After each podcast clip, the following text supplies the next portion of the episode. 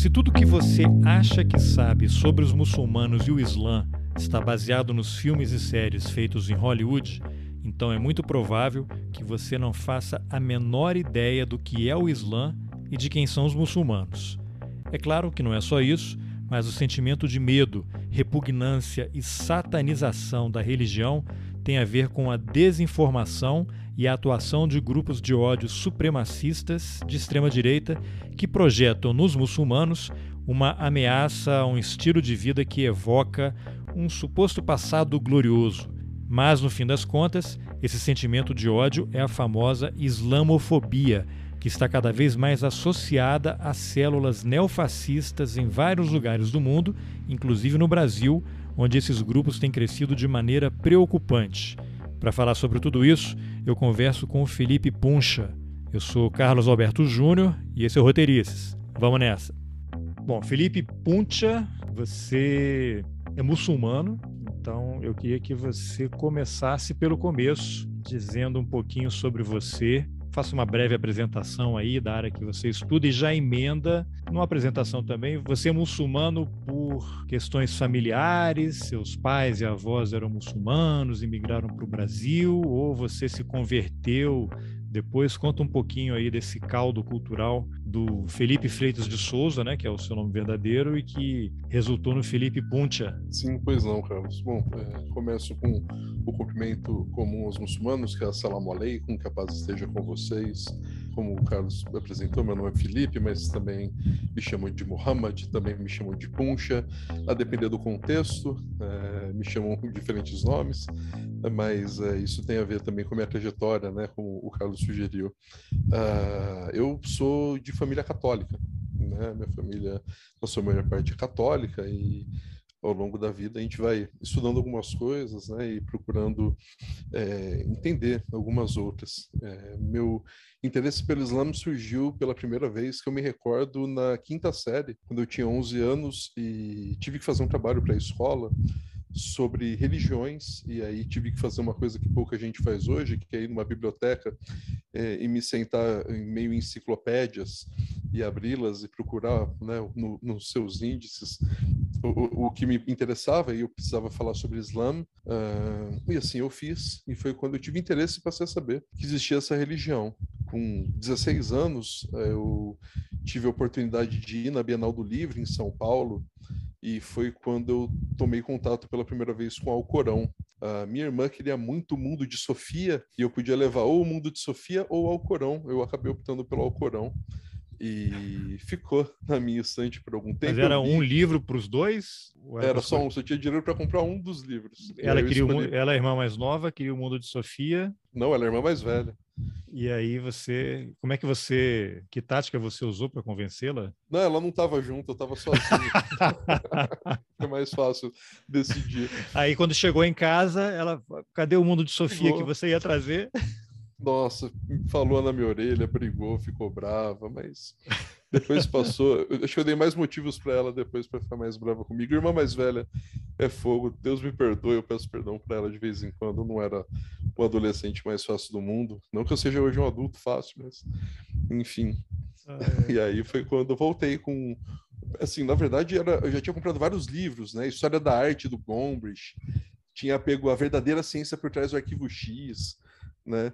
Tinha pego uma versão do do, do Crime e Castigo do Dostoiévski em inglês, para treinar o inglês, né? Era adolescente, tinha que aprender inglês. Né? E aí Pô, tinha esse do arquivo X, esse do arquivo X você estava flertando ali com as teorias da conspiração, estava ali meio no limiar, né? Ah, então era uma época que você se interessar por teoria da conspiração era de alguma forma tentar ser inteligente, digamos assim, né? Hoje pegar a teoria da conspiração é, é atestado quase de panaca, mas na época era aquilo, né? A gente estudava, falava, não, mas não pode ser isso que o governo fala, né? O governo esconde alguma coisa. E aí era, é, era um pouco a, isso. O, o, o, homem não pousou na lua, isso daí é, é história, né? Esse, levantava suspeita, né? Sem que estudar, e sem estudar e descobria que o homem pousou na lua mesmo. E, e ficava mais de boa, né? Era mais a coisa do, do Área 51, né? Que, que eu gostava, mas era, era, era uma época também que não só de arquivo X eu, eu me nutria, né? Também é, fui chamado, minha mãe foi chamada na escola porque eu estava lendo o livro de São Cipriano, e depois foi chamada novamente na escola que eu estava lendo o Dogma Ritual de Alta Magia, do Eliphas Levi, com aquela capa do Bafomé, não sei se você sabe, Carlos. Não, que o Bafomé com uma mão para cima, uma mão para baixo. O Bafomé, cabeça de bode, asa. É um negócio... Satanismo, né? Fala, é, o pessoal acha que é satânico.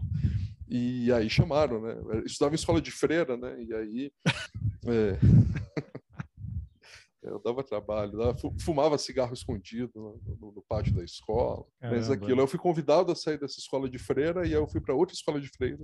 Convidado. E, convidado, é, a se retirar. A, é, o vulgo expulsão da escola. Né? E aí, eu sou a prova de que o sistema educacional confessional cristão não dá muito certo, gente. Assim, tipo, se, se, vocês querem que seus filhos ou, ou, filhas sejam católicas ou católicos, não mantenham nessas instituições. Uhum. Mas é... E aí foi quando eu li o Alcorão com 16 anos a primeira vez. E demorou mais de 10 anos para eu fazer a minha charrada, para eu dizer, fazer minha confissão de fé pública, né? E falar, olha, eu sou muçulmano agora. Mas né? desculpa, foi você um leu processo... a primeira vez aos 16 anos e qual foi a sua reação naquele momento? Você já foi, digamos assim, numa, no sentido positivo, né? capturado pela mensagem, pela palavra? Qual foi a tua relação com, a, com o livro naquele momento? Ou isso foi um processo que mais tarde só que você começou a entender? Eu achei parecido com a Bíblia, né? Afinal, tem muita coisa parecida com a Bíblia mesmo. Fala de Jesus, fala de Maria. Eu não me dei conta de uma série de nuances que eu fui ah, entendendo. Assim, o que eu, eu costumo dizer, contar uma história que um, uma vez eu estava na faculdade estudando e eu não tinha dinheiro para tirar todos os xerox. E eu pegava o xerox e sentava é, perto da portaria da faculdade e ficava lendo. Aí uma vez o seu Joaquim, que era um porteiro que trabalhava lá, ele falou assim: nossa, Felipe, mas você é muito inteligente, você está sempre estudando, né? Eu falei, não, seu Joaquim, eu sou muito burro, porque eu preciso ler muita coisa para entender pouco. Se eu fosse esperto, eu lia pouco e entendia tudo. Então, eu demorei muito tempo para entender poucas coisas do Alcorão. Por exemplo, eu não me liguei é, no fato dos nomes dos capítulos do Alcorão serem muitas vezes nomes de animais. Né? Isso dá uma outra dimensão, né? diferente do que dá o texto bíblico. Né? Sempre o nome de humanos, né? de pessoas, nomes próprios, né? o Alcorão não o capítulo da vaca, o capítulo do elefante. Eu já vi pessoas falando que isso é até uma inocência, um, um tipo de primitivismo, né? mas é uma, uma apreensão que não coloca o centro no ser humano. Né? Até entender isso né, demorou muito tempo. Né? Até pegar e entender que o Alcorão não era aquilo que eu estava lendo em português, traduzido pelo Mansur Shalita, que foi a primeira tradução que eu li do Alcorão, é, até entender que não se chama de tradução, né, costuma, dentro do contexto islâmico, se chama de versão dos significados em língua portuguesa, uma vez que o Alcorão, naquilo que ele tem de próprio em árabe, né, então tem a musicalidade né, da, da recitação, tem uma ciência dedicada ao estudo da recitação correta do Alcorão, e aí você ouviu o Alcorão em árabe pela primeira vez, e aí você aprender a recitar. Eu, eu, eu já sabia fazer oração antes de me tornar muçulmano, porque como eu via desse background de estudar alguma coisa ou outra de magia cerimonial, eu entendi o, o, o salá, a oração, como um ritual, né? Então eu queria aprender esse ritual antes de praticá-lo efetivamente e até entender que era sentir efeitos na minha cognição, na minha percepção visual, sonora, é, é, é tátil, essas alterações sutis, né, que me levaram também a uma série de. Assim, é muito complicado porque não tem objetividade, né, uma coisa muito íntima o processo de se tornar. aprender, perceber uma religião como um caminho que você deve trilhar. Né? Então, por isso que eu não consigo julgar as pessoas pelos caminhos que elas escolhem, né? dizer você está errado ou certo em ser cristão, errado ou certo em ser ateu, não é questão disso, né? É uma questão íntima, né? Diz respeito tanto ao cérebro quanto ao coração da pessoa, né? E para mim isso se traduziu em me tornar muçulmano no ano de 2010. Poxa, já fazem 11 anos que eu sou muçulmano. E Mas claro qual foi o momento que você fez aquela escolha? Olha, você é de uma família católica, né? E aí eu acho que o catolicismo não atende às minhas necessidades, né? Digamos assim. E eu Sim. acho que isso aqui que eu estou lendo, que eu estou me informando, fala mais para mim? Você identifica um momento na, na, sua trajetória aí que, olha, que virou a chave, olha, o meu caminho não é por aqui, é por ali. Sim. Ah, foi, foi nesse momento, estava no segundo ano do mestrado, né, terminando no meio do mestrado, e esse é o Corão que estava na minha estante, que eu comprei com 16 anos, né? Alguns anos depois, um grande amigo meu na época, né, hoje a gente não tem mais amizade por uma série de questões pessoais, é, mas ele pegou esse Alcorão da minha estante e sumiu no mundo. Foi para São Paulo, E anos depois a gente se encontrou e ele disse: Olha, é, agora eu sou muçulmano. Eu falei, nossa, que diferente, né? Ele, e ele perguntou se eu queria conhecer, se eu queria ir na, na mesquita. E eu falei, claro, né? Sempre tive interesse em Islã, nunca foi algo que, me, que eu tive alguma hostilidade, né? É, tanto quando teve os atentados 11 de setembro, isso foi um ano antes de eu ir nessa Bienal do livro que eu comprei o Corão, isso foi em 2000. O atentado do 11 de setembro, quando teve, eu olhei e falei, ué, mas o Alcorão não fala isso, né? Fala que é o contrário, né? Então já tinha um entendimento crítico acerca de algumas questões que se colocavam, né? É, frente ao Islã, aos muçulmanos do mundo, pela mídia, pelo cinema, né? Já tinha uma apreensão de que não era bem assim. E foi em 2010, indo à mesquita, conversando com o sheik, e aí eu fui na, a primeira mesquita que eu fui foi a mesquita Bilal al-Hagashi, né, que é a mesquita, a, entre aspas, mesquita dos africanos, né? Então, o primeiro contato que eu tive não foi com com árabes, o primeiro contato que eu tive foi com pessoas da África, né? Foi com pessoas do Congo, do Sudão, de Moçambique, foram essas pessoas que primeiro me, me instruíram, me ensinaram acerca de algumas questões. E assim, o Islã é uma religião, assim, eu acho muito complicado quando falam que o Islã é uma religião fácil. É porque o Corão fala que o Islã é uma religião fácil, e por um lado é uma religião muito fácil por outro, uma religião cheia de complexidades e, e, e, detalhes que é importante estudar. E por isso que você não tem pergunta que não é permitida dentro da religião. Né? Qualquer pergunta. Né? É, desde como eu me limpo depois que eu vou ao banheiro, até qual a responsabilidade social que eu tenho para com meu vizinho, é, até se o Alcorão ele foi criado ou não foi criado. Tem uma série de discussões que são colocadas e todas elas, todas não, claro, mas as que estavam ao meu alcance eu tive a oportunidade de procurar esclarecimento. Eu sempre achei uma religião extremamente coerente. Né? Tem um amigo meu que, que é ateu e ele fala que se fosse para ter uma religião, ele seria muçulmano, uma vez que ele vê uma coesão muito grande dos ensinamentos islâmicos entre si, ele não vê uma questão da hipocrisia que a gente acaba identificando na prática de os religiosos, e, e depois que me tornei muçulmano, eu passei até a ter maior respeito pela religião dos outros. Né? Foi quando acho que eu passei a entender melhor essa ideia de caminho, né? Tanto que em árabe a palavra para religião é din, que é caminho, né? Então, para você entender melhor, cada, cada pessoa tem um caminho, Deus, na sua misericórdia, fornece diferentes caminhos para as pessoas procurarem ele. E foi nessa época, em 2010, pouco antes do Ramadã de 2010, do mês é, do jejum, do mês da revelação do Alcorão, que eu fui na frente do, do, grupo de muçulmanos ali na Mesquita Brasil, na Avenida do Estado, fiz a minha charrada, né? Disse que não existe divindade além de Deus, que Muhammad é um profeta de Deus, né? É o testemunho, né? Ashhadu Muhammad né? O testemunho que não há divindade além de Deus e que Muhammad é mensageiro de Deus. E a partir de então, mudou as coisas, né? Foi passou a ser uma outra vivência. Quando você se torna muçulmano, você de certa forma deixa a vida para trás, né? Que você tinha. É claro que isso é, é, é, assim, as pessoas dizem que você renasce, que você muda completamente, mas você não sai do seu contexto social, você não, você muda, muda muita coisa. Algumas continuam, algumas permanecem e mudou aquilo que me interessava, né? Então passei a ter uma compreensão de mim mesmo, dos meus erros, o entendimento é, do que eu tinha que fazer em relação às outras pessoas, né? Que eu não podia ter uma atitude irresponsável. É claro que isso não sanou meus defeitos e meus erros, né? Eu errei muito, né? Ao longo desse tempo que eu, que eu sou muçulmano, mas todos esses erros são devidos ao meu ego e a mim mesmo, né? Porque sempre que eu procurava a resposta no Alcorão ou na Suna do profeta Muhammad, que a paz e bênçãos de Deus seja com ele, eu encontrava orientação. Eram sempre orientações que me traziam para a realidade do que eu tinha que fazer, de autocuidados, de responsabilidade com os outros, né, de procurar um conhecimento que não fosse é, somente pragmático, né? A gente às vezes aprende as coisas para botar em prática, e eu queria aprender como é, rezar direito, né? Como falar com Deus é, da forma islâmica, né? Como se direcionar a Deus, como recitar o Corão. É, nada disso é, melhorou meu salário, tá? Nada disso fez botar um tijolo em cima do outro. Mas tudo isso me estruturou para que eu pudesse fazer outras coisas, né? Então, é, é meio que um parnasianismo é, religioso, né? Uma educação da alma, dificilmente uma educação para o mercado, né? Então, é um pouco isso que eu procurei e diria que faz uns 11 anos que eu estou nisso. Recordei esses tempos conversando com um amigo, uma passagem, um, um, um relato que o profeta Muhammad, que a paz dos bens de Deus seja com ele, ele diz que a pessoa que procura conhecimento vai procurar conhecimento até que chegue ao paraíso.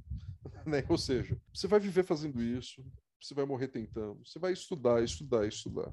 Né? O conhecimento é de Deus e a procura por conhecimento é, é, é, é do fiel.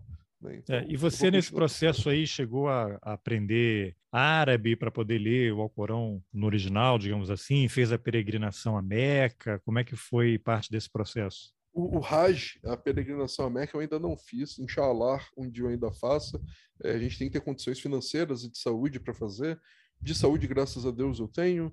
Financeiras me faltam um pouco né? É, mas vamos ver né, como que vai ser no futuro. Já o aprendizado do árabe, é, eu para ser bem sincero, a primeira coisa que eu fui fazer foi estudar inglês e depois francês, porque a literatura produzida nessas línguas é muito mais é, é vultuosa né, do que em português sobre o assunto, e eu queria ler coisas que não tinha, né? Então, que nem História da Filosofia Islâmica do Henrique Orban. Eu podia pagar R$ 2.500 no livro em inglês ou 16 reais no livro em francês na livraria francesa lá no Vale do Anhangabaú, perto do Vale do Anhangabaú. Paguei 16 reais e fiz um curso na Aliança Francesa que me. Assim, eu consigo entender uns 30% do que eu leio em francês, né? É, é, é, menos, bem menos do que eu entendo em português, que eu devo entender uns 70% do que eu leio. Não vou falar que eu entendo tudo. falar que entendi tudo é mentira, né? 70% acho que é pouco, né? Eu sou fluente na língua, enfim, mas.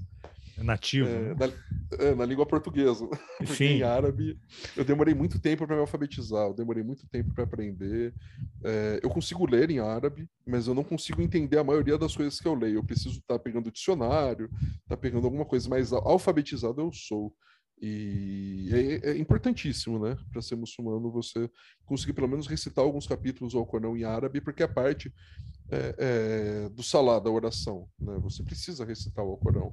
Algumas súplicas a gente aprende em árabe também, e o efeito de recitar em árabe é muito diferente do que recitar em português. E você né? estuda ainda árabe? A gente vai estudando. É, a vida às inteira. vezes eu estudo com mais afinco, às vezes eu abandono. Esse semestre mesmo, eu estudei pouco, né? Eu fui estudar um pouco de chinês, porque eu tive a oportunidade de fazer um curso no Instituto Confúcio, mas não vou continuar estudando chinês, não. Vou voltar para o árabe, porque eu preciso bem mais. Mas é, todo dia a gente aprende uma palavra nova, né? Aprende um, um, um capítulo, aprende um versículo do Alcorão, ou vai estudar alguma tradição do profeta, acaba encontrando alguma palavra, acaba entendendo, mas é um processo gradual. Eu não estou me cobrando muito, não, Carlos. Eu demorei uns 10 anos para aprender inglês, sabe? Se eu demorar uns 20 anos para aprender árabe, eu tô, tô feliz também. É. Agora, o Alcorão é interessante porque ele também é um livro de que unifica, né? Porque o árabe, você não vai aprender a falar árabe e você vai falar em todos os países árabes aquele mesmo idioma, né? Cada país tem as suas características, mas o texto escrito, né, o árabe clássico, ele é entendido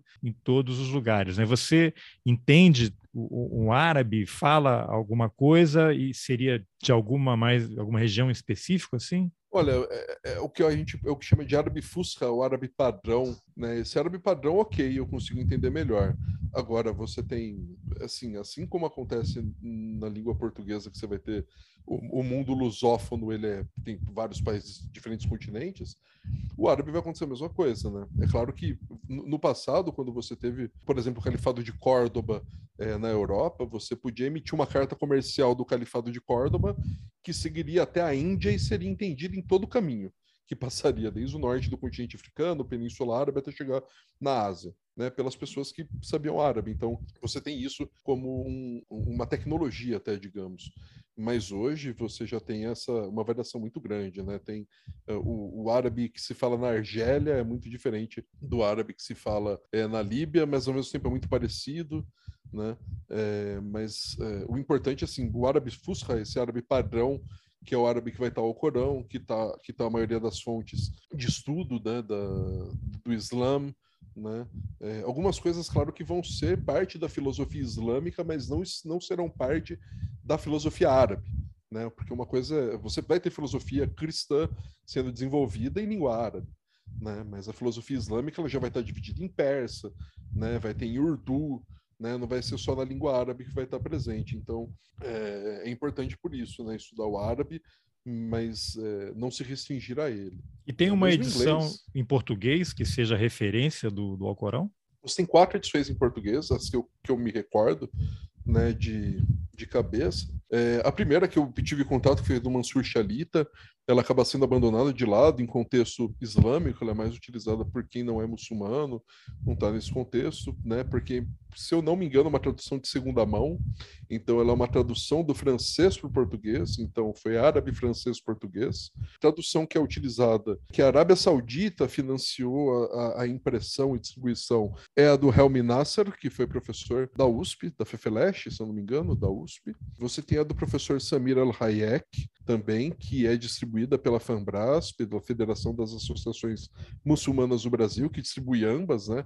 A, a do Helmi Nasser, ela é mais fidedigna linguisticamente, digamos assim. Do Samir Al-Hayek, ela tem alguns comentários, algumas... Não são modificações, mas incorpora a parte do entendimento na tradução. E você tem a quarta versão, que saiu há poucos anos, que é do Sheikh Aminuddin Mohammed, que é do Moçambique, que eu acho interessante ter contato, principalmente porque ela consegue avançar um pouco nos comentários e nessa incorporação da tradição interpretativa na tradução do texto, é, mas ao mesmo tempo tendo um rigor linguístico que é mencionado principalmente nas notas de rodapé, e pelo fato de ser uma tradução feita por um homem africano é, e não por um homem brasileiro descendente de árabes. Né? Ah. É, isso muda um pouco. Você, você é casado? Sim, né? Você é casado, sim, que eu sim, sei. Sim. A sua, a sua esposa, ela é muçulmana? Não, não. A gente casou na mesquita, ela, mas ela durante algum tempo ia no terreiro, enfim, teve a sua seu, seu trajeto nesse sentido, mas é, é, já rezou comigo também, então ela tem a, a, liberdade dela de fazer como ela quiser, né? não tenho... O Alcorão fala, né, você não deve ter imposição da religião, né? então nesse ponto eu sou fundamentalista islâmico mesmo, tá? Não, não literalista corânico, eu não imponho a religião, sacou? Então, ela teve... Nem, nem dentro de casa. Principalmente. Né? Principalmente. Né? Pois Imagina, é, que a gente vai, isso me dá um gancho para a gente falar de várias coisas, principalmente sobre mulheres, mas eu queria que antes você falasse um pouquinho do tema da sua, da sua pesquisa, né? Você tinha me mandado o link aqui do seu texto, que é sobre islamofobia e fascismo Fascismo, que é um tema cada vez mais atual, né? Está cada dia mais presente aqui no vocabulário, nas discussões no Brasil, né? Por tudo que está acontecendo. E aí eu estava lendo logo no começo você citando um outro autor, fala que a, a cristianização da sociedade é um projeto de poder.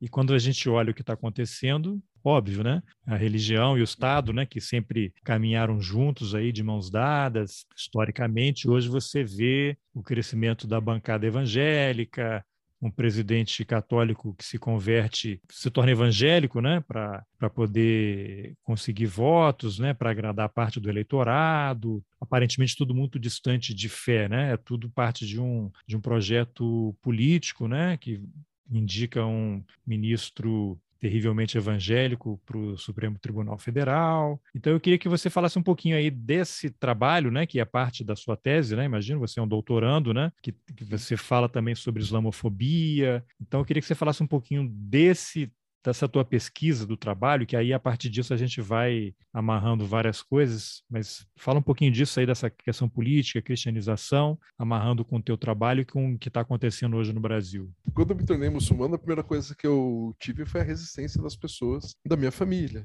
Né? As pessoas todas ficavam, olha, mas essa religião dos terroristas, né? essa é religião das pessoas que fazem aquilo lá, de apedrejar mulher, de cortar a mão fora. Dentro do contexto islâmico, a gente chama de reversão, porque quando você se reverte, você, você volta a ser o que você era quando nasceu, e nós, muçulmanos, acreditamos que todos são muçulmanos quando nascem. A gente se torna outra coisa de acordo com a educação que a gente recebe e pode retornar, né? Então, não é só uma orientação se tornar muçulmano, uma reorientação. Então, eu me tornei muçulmano, a minha família ficou preocupada, né? A minha primeira esposa, né, com quem eu estava casado quando teve, quando eu optei por ser muçulmano, ela achou que eu ia obrigar ela a usar véu, né? Ela achou que eu ia legitimar uma série de, de coisas que ela achava complicado, né? E eu também acho complicado uma série de coisas que alguns fazem em nome da religião, tá? Não vou dizer que eu concordo com a prática de todos os muçulmanos. Mas a tua esposa e a família achou que você ia implementar todos os estereótipos, né, na, na tua vida.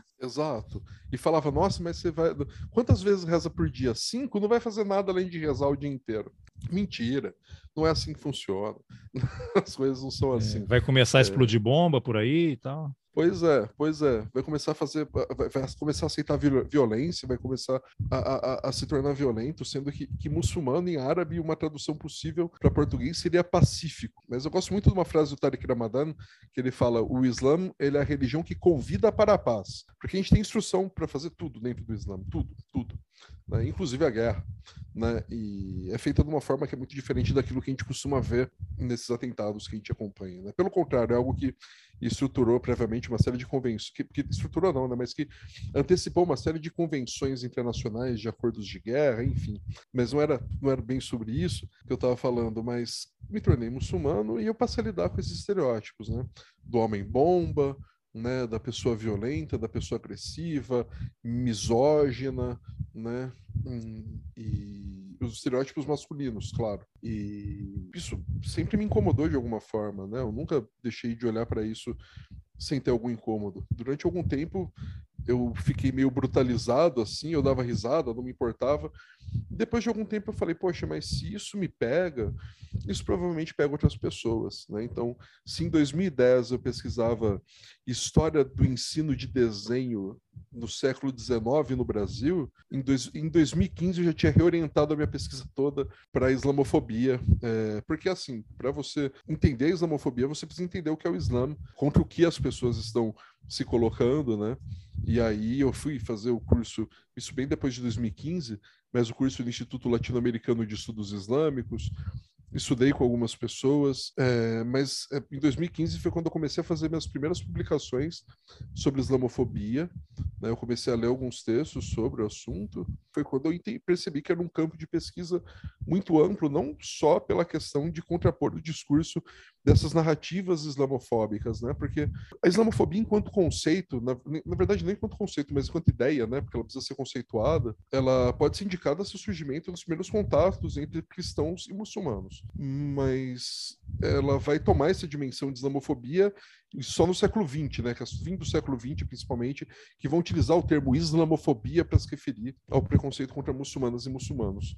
Eu acho que existe é, algum equívoco, né, o uso de islamofobia, porque não é uma fobia, né, não é como é, agorafobia ou como aracnofobia, né? não, não tá no, no CID, né? você não tem um número é, no, no, no, catálogo de doenças para identificar a islamofobia, mas é um, um, preconceito que é aprendido né? pelo contexto que a pessoa vive, pelo momento histórico em que ela se encontra. Isso tem a ver com uma relação entre cristãos e muçulmanos, só que claramente o que é muçulmano mudou ao longo do tempo no entendimento cristão. Se você pegar Lutero, por exemplo, ele vai falar que os muçulmanos são enviados de Satanás.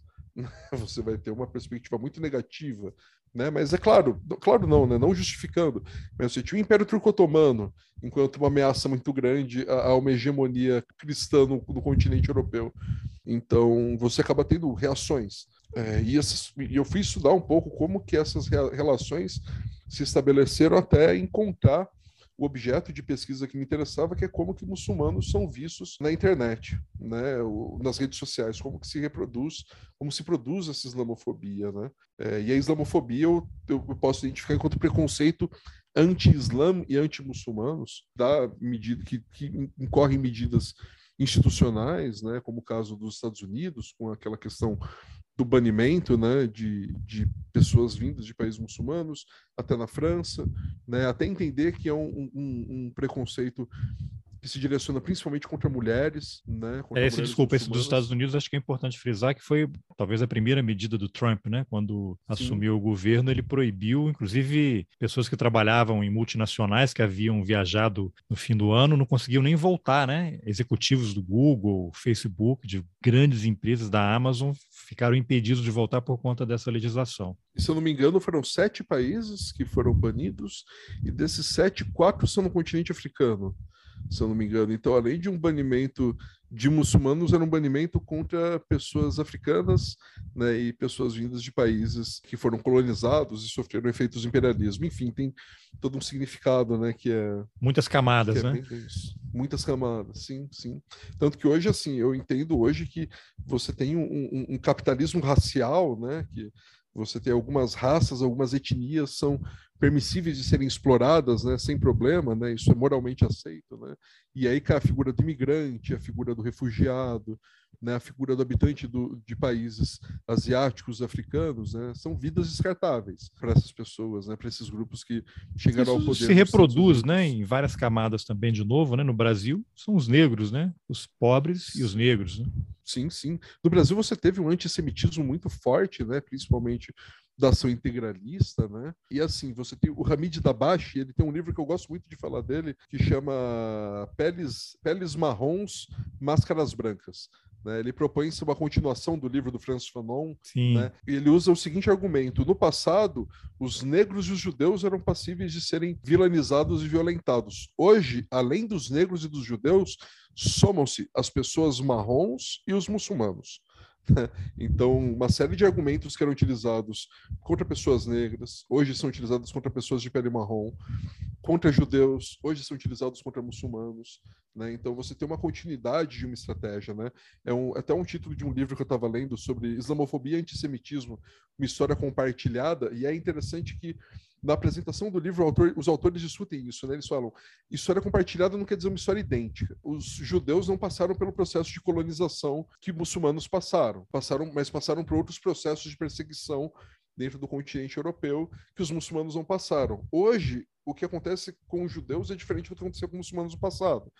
Desculpa, do que acontecia com os judeus no passado, né? Também diferente do que acontece com muçulmanos, enfim mas você tem então uma continuidade de estereótipos e estratégias de preconceito, de xenofobia e reações, né, como é, é, é, a antropoemia, né, é, você querer expulsar aquele, aquele, aquele grupo né, do, do meio social, então é, você não, não aceitar é, os judeus você não, enquanto raça degenerada, né, como alguns ideólogos do integralismo já afirmaram, você vai ter também uma proposta de antropofagia, né? Então, quando falar ah, aqui a civilização judaico-cristã ocidental, é curioso esse, esse argumento, né? Uma vez que você teve uma série de intolerâncias contra judeus, até, quer dizer, até hoje você tem, né? Mas você teve com muito mais ênfase no passado. Então, como falar que, assim, quando você tem livros e livros escritos contra judeus em Portugal, chega no Brasil também esse tipo de, de literatura. Já o muçulmano nunca foi bem assimilado, digamos assim, por essa intelectualidade, né? Você teve tem um livro chamado Um Outro Arabesco, que o autor vai discutir que aqui perto, em São José do Rio Preto, teve lei municipal que proibia as pessoas falarem árabe, por exemplo, né? Era passível de ir para cadeia né, as pessoas falando árabe. Então você teve uma série de propostas de racialização, né, de uma raça ideal, uma raça brasileira que seria uma raça branca, embranquecida, né? você teve ideólogos contrários à miscigenação. Então assim, é muito muito muito esquisito isso da islamofobia, porque você tem que entender o que é Islã, então você tem que estudar árabe e ciências islâmicas, você para poder entender o que não é Islã daquilo que estão xingando. Você também tem que entender, tem que estudar racismo, né? porque você tem uma série de estratégias de racialização que são promovidas contra muçulmanos. Né? É, eugenia, é, né? Porque o, pro, o projeto de embranquecimento do país ele é desde o Império, né? Sim.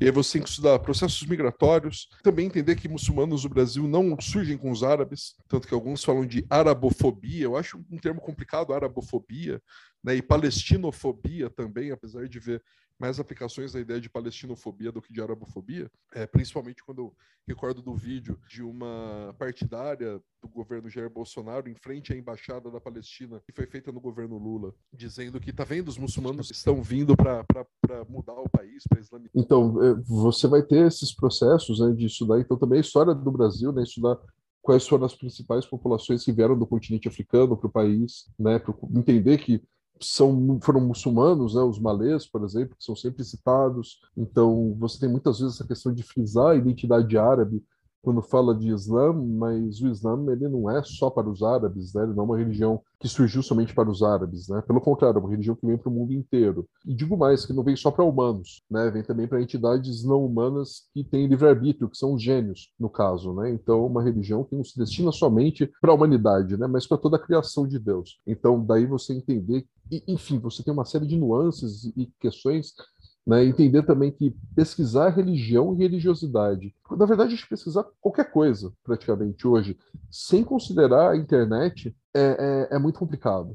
Né? Você tem uma série de processos de construção de identidade, de estabelecimento até de grupos religiosos que vão ocorrer no espaço online. Né? Não vai acontecer fora dessa, dessa virtualidade, né? E então, que, eu sei que a pesquisa está tá em andamento, né?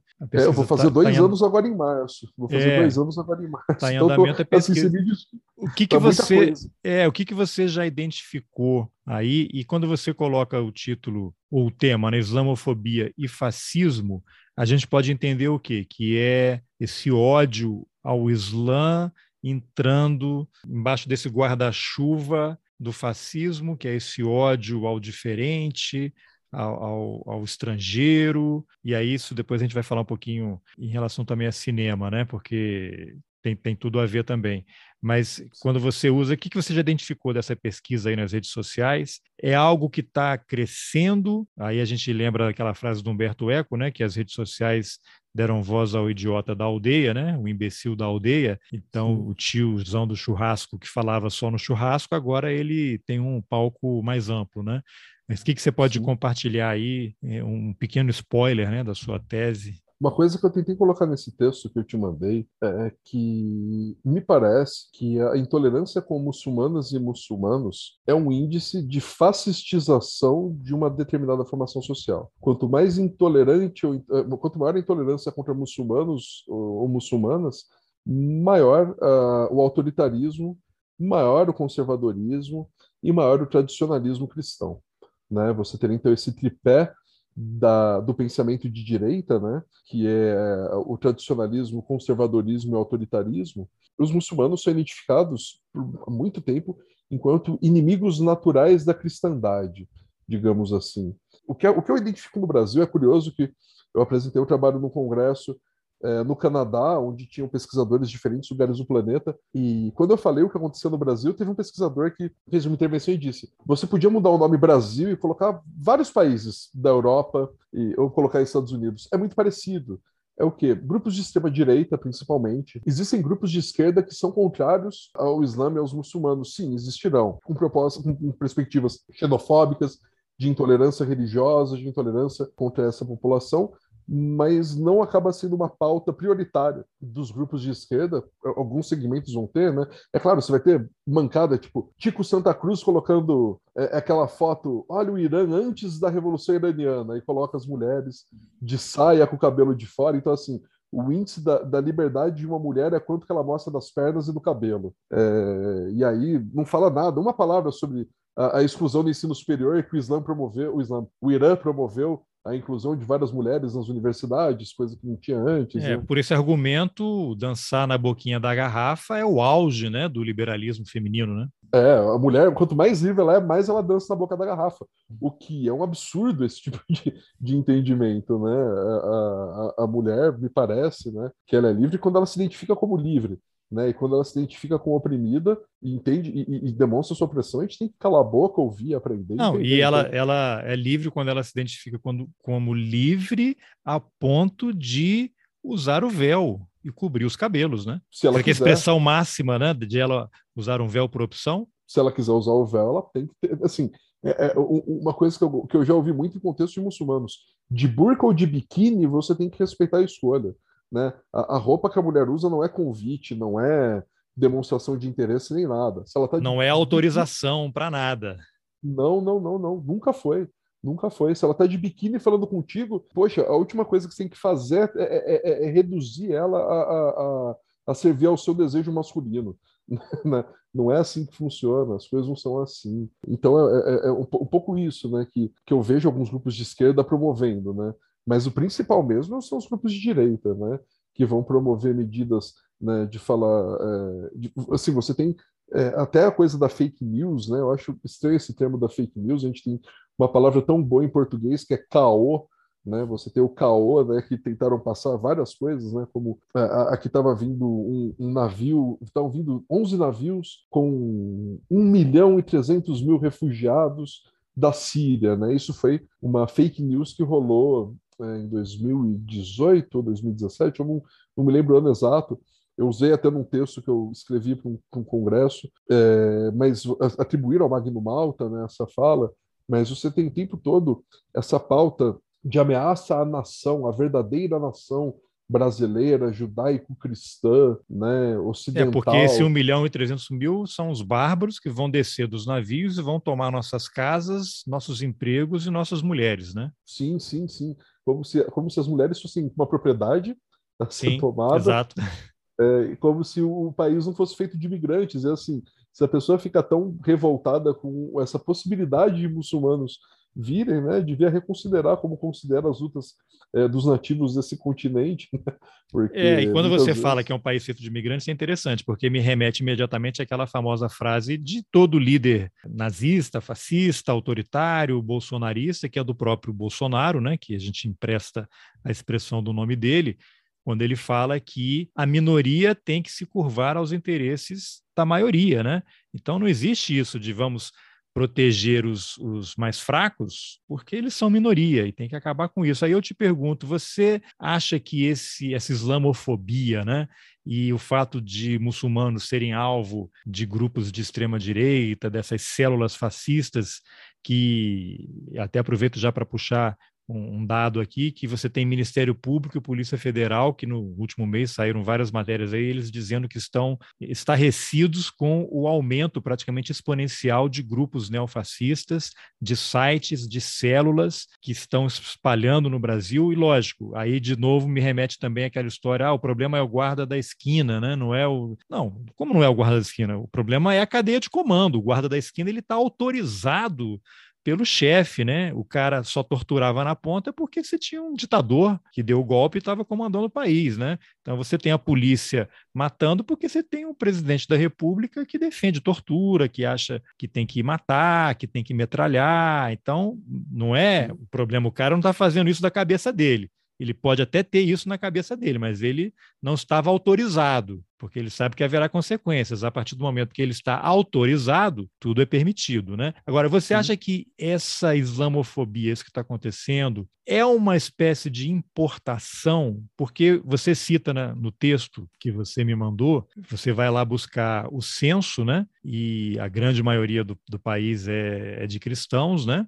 Os evangélicos é que estão crescendo, vão superar, pelo que a, o IBGE indica aí, vão superar os cristãos, os católicos em 2030, 32, mas aí você cita um número ali que, lógico, que são pessoas que se declaram, né, para o censo, haveria apenas 35 mil pessoas que se declaram muçulmanas no Brasil, 0,02%. Então, que ameaça é essa, né? O que eu tenho dificuldade, né?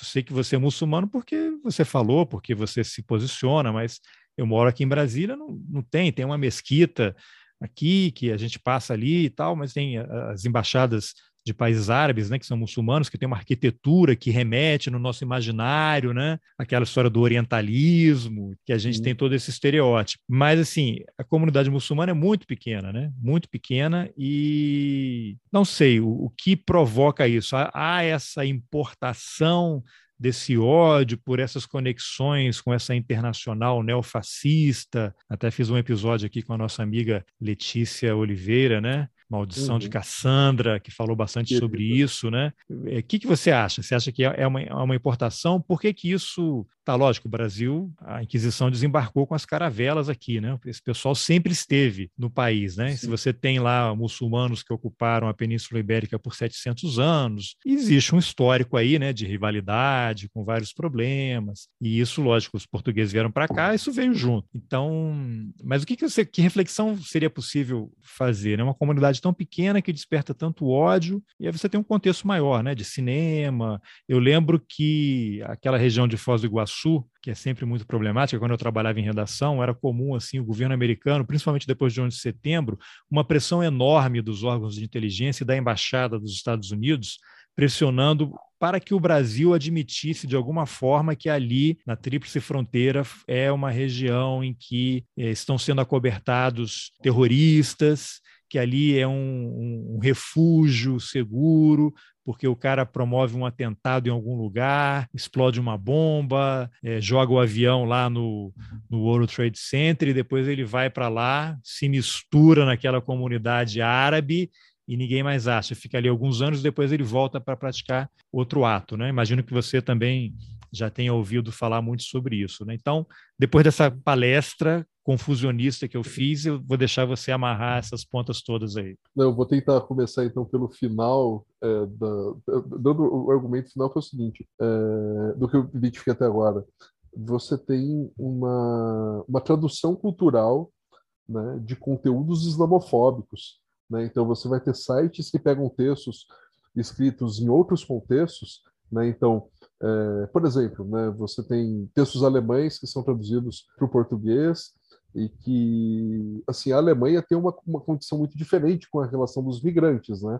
Então, a Alemanha para os alemães, que é uma frase que foi utilizada é, é por movimentos neofascistas, ela está lidando com essa, essa frase, essa ideia de Alemanha para os alemães, o Brasil para os brasileiros, está lidando com essa ideia de que o imigrante, o trabalhador estrangeiro, é uma ameaça para o trabalhador autóctone. E essa ameaça, ela ocorre principalmente por conta do capitalismo, né? O, a classe branca que antes tinha algum, a classe branca, as classes formadas por brancos, né? Tinham uma hegemonia, né? a branquitude, a né? A velha branquitude. É um grande problema, porque você passa a ter uma hegemonia, então assim, é natural que só homens trabalhem nesse espaço. Agora tem mulheres trabalhando também. Ah, mas estava funcionando muito bem, por que a gente vai colocar a mulher aqui para trabalhar? né? Então, porque as coisas mudam, né? Porque você tem outro entendimento. Ah, mas antes essa universidade só tinha branco dentro dela, vai começar a colocar preto também aqui? Por que, que tem que ser assim? Isso tudo, eu tenho a impressão que, que esses grupos eles acabam tomando uma postura reativa de falar, olha, nós não queremos perder nossos privilégios, nós não queremos perder aquilo que nós temos. Então, você tem o discurso, por exemplo, do Movimento Direito São Paulo, que agora se atende pelo nome Movimento Conservador, na Avenida Paulista contra a lei de imigração do governo Temer, eles estão argumentando: se nós no Brasil não temos nem para o nosso povo, a gente vai ter para esses imigrantes muçulmanos que estão vindo. Então você tem uma. uma é o caso dos médicos cubanos, né? Aquela é. Mayra, aquela que está no Ministério da Saúde aí, negacionista, ela liderava os protestos nos aeroportos contra os cubanos. Tem uma foto clássica né, do médico cubano negro chegando e sendo hostilizado de forma hiperviolenta. Não, vão tirar nossos empregos.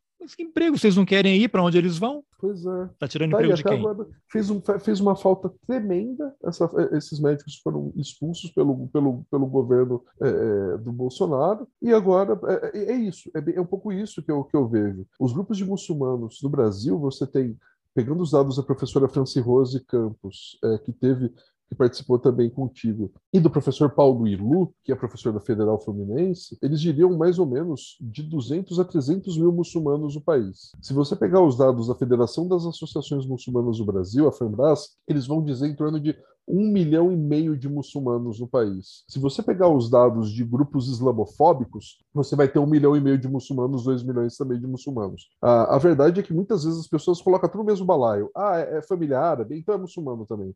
Ah, chama Muhammad, então é muçulmano, sabe?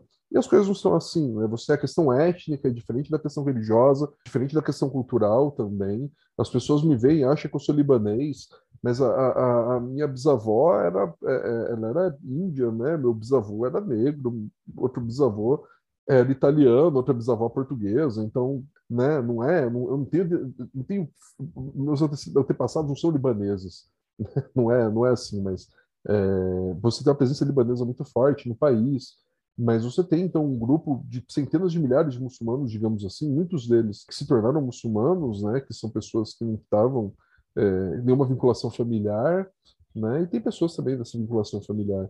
E me parece que é mais fácil você entender, e aí voltando às teorias conspiratórias e arquivo X, é mais fácil você, você achar que os muçulmanos estão vindo destruir o país e implantar a Sharia, né? E aí você não faz ideia do que é Sharia, mas você fala, ah, é a lei islâmica, né? E tem todo um outro significado que é Sharia. Recomendo os textos do irmão Attila Kush, que tem publicado bastante na Carta Capital. Ele, fala, ele discute muito o que é Sharia, Sharia e democracia, né? Muito interessante a discussão dele, porque ele demonstra, né, que não é esse absurdo que as pessoas têm em mente, né? Por exemplo, pela Sharia eu não devo recusar água para quem pede. Isso é parte da lei islâmica, digamos assim. Pela Sharia, eu não devo é, é, prejudicar meu vizinho. Né? Isso é parte da, da, da Sharia, é, de uma compreensão geral de Sharia. Mas é mais fácil você entender que esses muçulmanos estão vindo do que entender a questão geopolítica, do que entender a questão dos movimentos do capital, do que entender a racialização do capital, é, de você observar alguns grupos como dignos de estarem de, de, dentro do rótulo de civilização e outros grupos, inevitavelmente, serão os bárbaros que devem ser combatidos. É, é, mais fácil você entender, você pensar que muçulmanos são bárbaros, obscurantistas e terroristas, do que entender que houve um processo longo de colonialismo e imperialismo em 85% aproximadamente do planeta né, que levou a uma degradação de, condições, degradação de condições sociais e econômicas de maior parte da população. Né? Então, hoje a gente acha muito bonito, eu vejo muitas pessoas, ah, eu queria ir para a Europa, para algum país europeu, Portugal, Inglaterra, olha que legal. Se esses países não tivessem roubado tanto quanto roubaram e destruíram de outros países, se a Companhia das Índias Orientais não fosse uma das maiores, um dos maiores grupos de tráfico de drogas, aí não estou usando uma metáfora, porque é droga mesmo, a gente teve a guerra do ópio na China, né? É, nós não teríamos essa riqueza toda que, que todo mundo cobiça. Né? Inclusive então, tem um, você... um, podcast, não sei se é da BBC, que chama é, Stuff the British Stole, né? As coisas que os britânicos roubaram, que é exatamente sobre a pilhagem dos grandes museus da Europa, o Louvre, né? Lá na Inglaterra foi feito em cima de pilhagem, né? Roubaram e agora tem esse movimento de retornar as peças para os países originais, né? Então você tem um, um roubo enorme. Então o, o, o, tanto que assim tem o, o, Lazarato e o Eric Allier tem um livro muito legal chamado Guerra e Capital que eles dizem que o que chocou do nazismo não foi exatamente o campo de concentração. O que chocou do nazismo foi fazerem com populações alemãs o que os, os, os colonizadores faziam com as populações nativas. Então, você fazer com europeus o que se fazia com africanos, o que se fazia com, com americanos, e isso é o que chocou. Né? É, e lembrando que é sempre bom, porque pouca gente sabe, né, quem não estuda, os primeiros campos de concentração dos alemães foram na Namíbia, né? É, Ali é, é que eles começaram esses experimentos, eles pegavam lá o zereiro, levavam para o deserto, cercavam, deixavam lá morrer de fome, sede, várias atrocidades. Na Namíbia, inclusive, você tem fortificações da época dos alemães. Os alemães ocuparam alguns países na África, né? Namíbia foi um deles, acho que Camerun e não sei se Uganda, tem alguns ali. Aí com a Primeira Guerra Mundial eles perderam e foram expulsos, perderam as colônias todas que eles estavam implementando ali. Sim, você teve os Boers também. Mesmo os Estados Unidos teve campo de concentração nos Estados Unidos contra populações japoneses, japonesas, é, contra japoneses. Então, assim, é, o, o, o que, e eles falam, né, o grande terror que foi, foi utilizar a tecnologia desenvolvida para dominar e subjugar a população estrangeira, utilizada para dominar e subjugar a população do próprio país. Esse foi o que chocou, foi o choque do nazismo. Enquanto você faz isso com, com preto e, e, e, marrom, beleza, tudo bem torturar, matar e destruir. Né? Agora, quando você faz com pessoas dentro da Alemanha, aí já é barbárie, né? aí já, já, é o mal absoluto. Enquanto é o mal com outros povos, é o mal relativo. É a questão aí da guerra do Kosovo também, né? que o presidente Milosevic né, foi levado lá para o Tribunal Penal Internacional, acho que ele morreu na, na prisão, né? foi condenado. A hora que aparece um branco de olhos claros sendo massacrado, a história muda, né? Vira a chave. Sim, e é, e é um pouco isso. Assim, o muçulmano ele, é, ele tem o papel do que o George Agamben chama de homo sacer, né? Homo sacer é aquela uma figura do direito romano que era a pessoa que era passível de ser exterminada sem ter consequência legal. Né? Então você pode matar um homo sacer uma vez que ele é, a lei ele está no limiar da lei né? Ele, o, o Agamben ele discute quando a, deixa de ser bios e se torna zoe, né? Bios de vida e zoe de vida também, mas uma coisa é biológico, outra coisa é o zoológico. Então, quando você está nesse limiar entre o bios e o zoo, você não é, você é humano e você não é humano. É o que acontece nos campos de refugiado hoje. Não, e é o que né? remete, é. remete também a Clóvis Moura antes, que já desenvolvia essa ideia mas não usava o nome do Aquilim né, que é a necropolítica. Né? O Estado determina quem é descartável, quem tem direito e quem não tem, quem pode morrer, quem, quem, quem sente dor, quem não sente dor. Né? É, é, é eugenia, está tudo nesse, nesse mesmo pacote. Agora, quando você amarra essas coisas aí. Eu achei muito interessante quando você fala do capitalismo, e aí você também lembrou aí a professora Franci Rose, que eu fiz um episódio recente com ela, muito, muito interessante, né? Que ela tem uma trajetória também, passou do, de família católica, né, para o Islã. E aí eu conversei rapidamente com ela e queria falar com você também, que depois eu pretendo fazer um episódio específico sobre isso, né, em relação a, a, ao cinema. Então ela fala: o cinema e, e a coisa que eu observo, ele sempre quer associar o que acontece especificamente ali também no Oriente Médio é uma guerra santa, quando não é uma guerra santa, não é uma guerra de religiões. O que está em jogo ali é dinheiro, terra, né? Então, ah, no Brasil, os judeus, os muçulmanos convivem pacificamente, porque não existe um conflito de terra, de ocupação. Vamos tirar o bairro muçulmano aqui para colocar um condomínio judeu. Aí a história ia ser um pouco diferente, né? Agora, isso Sim. é o que acontece permanentemente lá naquela região. E aí, quando você tem cinema, eu até citei com ela uma série que está no Netflix aí, Falda, que é, não sei se você já assistiu, mas é um grupo de elite ali da, da área de inteligência, de segurança interna, que eles operam dentro dos territórios ocupados ali na Cisjordânia, Gaza, são grupos muito enxutos, né, e altamente e letais, né? Altamente letais, não, letais. Vão lá, eles entram para resolver e fazer o que tem que ser feito, matar e, e pronto. Mas não só nessa série, qualquer filme americano que se tem ali, assim, o muçulmano ele está sempre lendo recitando né, um, um, trecho do Alcorão. Ele está segurando, não, não, sei o nome, você me corrige aí, aquela que, que, lembra, que, lembra um terço né, na mão ali, passando aquilo, e ele faz uma oração, ele lê um trecho do Alcorão antes de uma ação terrorista, antes de explodir uma bomba, antes de atacar alguém.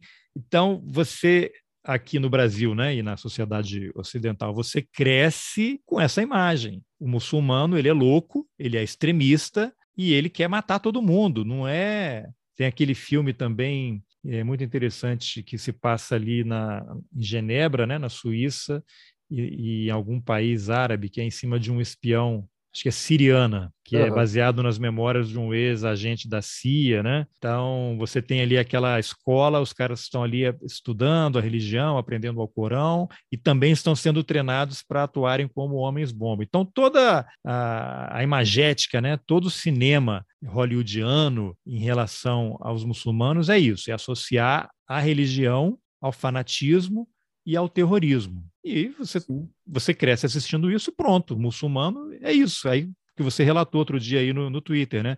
Você vai para a escola, para o trabalho, você tem que ficar ouvindo, ó, ah, você é, é muçulmano, não vai explodir nenhuma bomba aqui, né? Não vai transformar os seus alunos em terroristas, hein? Não vá aqui, você tem liberdade, né? Diferente do que está lá, né? Então, eu imagino que você, como muçulmano, assistir uma coisa dessa, deve ser uma dor enorme, né? Então, Ai, comenta um pouquinho é, é, aí essas coisas aí que eu, que eu, que eu lancei para você. Assim, essa parte do cinema assim, é muito doido, que assim, eu, eu vou comentar um... É, eu não sei se... Assim, tem Netflix aqui, às vezes assisto algumas coisas, e, e um dia eu falei assim, ah, vamos... Falei para minha esposa, vamos assistir um filme que não vai ter nada, porque assim, enche o saco você pegar uma obra, eu não vou citar nomes, é, de, de, muitas, que vai falar uma coisa é, e aí coloca um estereótipo de muçulmano no meio. É, já aconteceu, eu e minha esposa, a gente está assistindo e a gente fala, para, desiste. Fechar o filme e não continuar assistindo. Mas um que a gente continua assistindo, porque. É, e até vou citar como caso, é aquele A Velha Guarda. Não sei se você, você viu. É um filme de ação do Netflix. Que não, não conheço. As pessoas, as pessoas levam. Assim, é, é, é, é, uma, é, um, é um grupo de pessoas que, que são imortais. Eles podem levar tiro, leva o tiro. Highlander, tudo. assim. Sim, tipo isso. Só que eles ressuscitam, né? Eles não morrem. É a velha guarda o nome. É interessante até a, a ideia, né? Mas logo no começo do filme, eles vão fazer uma missão num país de população majoritariamente muçulmana. Então, as mulheres vão pedir ajuda pela liberdade delas, né? A primeira coisa que fazem. Né? Depois, os homens atacam de forma covarde. Muitas vezes, o, o, o muçulmano é normalizado essa morte, né? Eu falei do Homo sacer do George Agamben, ele pode ser um Homo sacer simbólico também. Ele pode ser aquele indivíduo que pode ser morto no jogo de videogame, é, na série televisiva, e pode ser assassinado, que ok, é parte da narrativa. O papel dele é ser morto, o papel dele não é ser protagonista em momento nenhum. O papel dele é ser só uma peça para o protagonista crescer, ou provar que ele é capaz de violência extrema, né? o, o, o protagonista, tá? É, e aí a violência extrema do protagonista, né, é, é, geralmente aceita, né, e do antagonista muçulmano é tido como um absurdo onde já se viu, né, então você tem aquele True Lies, aquele filme péssimo com Schwarzenegger, tem os terroristas, eles são todos bobalhões, é, você vai ter diferentes produções que vão retratar isso, e sempre uma coisa de como se fosse natural para o muçulmano ser violento, então por exemplo, né, o muçulmano não faz nada além de rezar. Esse estereótipo eu lidei quando eu me tornei muçulmano. De fato, a gente reza bastante. Mas agora, eu também preparo o almoço, né, eu também limpo a casa, né, eu também bato ponto igual todo mundo, né, sinto dor de barriga, né, tenho vontade de comer um chocolate. Sabe? Tipo, não é uma coisa, oh meu Deus, você é um monstro de outro mundo. Eu acho que tudo isso é para esse distanciamento que se promove é, do muçulmano, essa aproximação para retratar o muçulmano enquanto violento, é para aceitar uma série de barbáries que estão cometidas no mundo. Né? Então, eu tenho uma tirinha da Laerte, acho que é da Laerte, que são dois homens sentados de terno num, em sofás, e aí um deles diz: Veja, eles são bárbaros, eles matam em nome da religião. E o outro diz: É, civilizado é matar em nome do dinheiro. Então, se você tem. Se você tem. É, é Mas ignoram, ignoram a Inquisição, né? Por exemplo. E, se você tem, por exemplo, os atentados do 11 de setembro, mataram 3 mil pessoas, isso é um absurdo. É, mas no Brasil você teve 3 mil pessoas morrendo por dia durante a pandemia de Covid.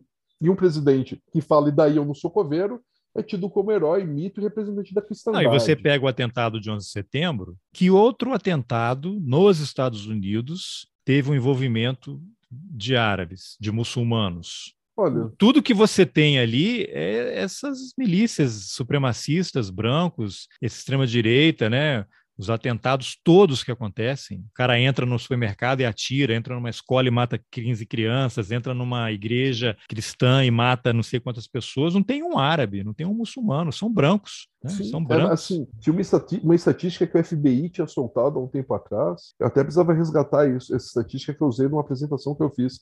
É mais provável você morrer escorregando na sua sala do que um, um, um muçulmano terrorista matar você. É, não, a CIA e o FBI, eles têm relatórios que estão disponíveis aí nos sites deles, dizendo que a maior ameaça terrorista doméstica nos Estados Unidos é dos grupos supremacistas, as milícias que estão se armando, e é isso que o governo brasileiro quer importar o Brasil, ao liberar a arma, né? Você tem aí, a semana passada foi preso um grupo de pessoas aí em várias cidades, inclusive Campos dos Goitacazes, que é a minha cidade, tinha um cara lá que era de grupo neonazista, os caras fazendo treinamento de armas, né? Então você tem esse pessoal totalmente articulado, e aí fica vendo esses filmes e fica nessas conexões todas, então é, é um, é um problema muito grave, né? Ah, você tem até um escritor como o, o Hollenbeck, lá, o, que escreveu Submissão, né, falando sobre a possibilidade da ascensão de um partido comuni é, muçulmano em associação à esquerda, né, chegando ao poder na França, né? É, mas ele tem, mesmo tem um livro de alguns anos, eu não sei se é esse, que é, é o, é o primeiro presidente muçulmano eleito na França. Isso, isso mesmo, submissão. E aí o Max Gallo depois já escreveu os fanáticos, né? É, mas você tem até na literatura assim, eles não têm medo da extrema-direita crescendo, mas os muçulmanos em associação aos comunistas, isso daí é, é... aí que tá. Você tem o Alan dos Santos usa esse argumento, né, para falar que o Ocidente está sendo atacado pelos comunistas e pelos muçulmanos. Olha, eu, eu, eu queria que ele indicasse um comunista aí, né? Outro dia o Ricardo é. Salles acusou o Moro de ser comunista, né, na, na, na Jovem Pan. Pois é. É, é um se esses são os comunistas que estão chegando, realmente a gente precisa se preocupar. É isso mesmo. Mas é que tá, uma, uma, uma, uma conspiração de muçulmanos e comunistas para dominar o Ocidente, eu assumo que me agradaria muito se fosse verdade.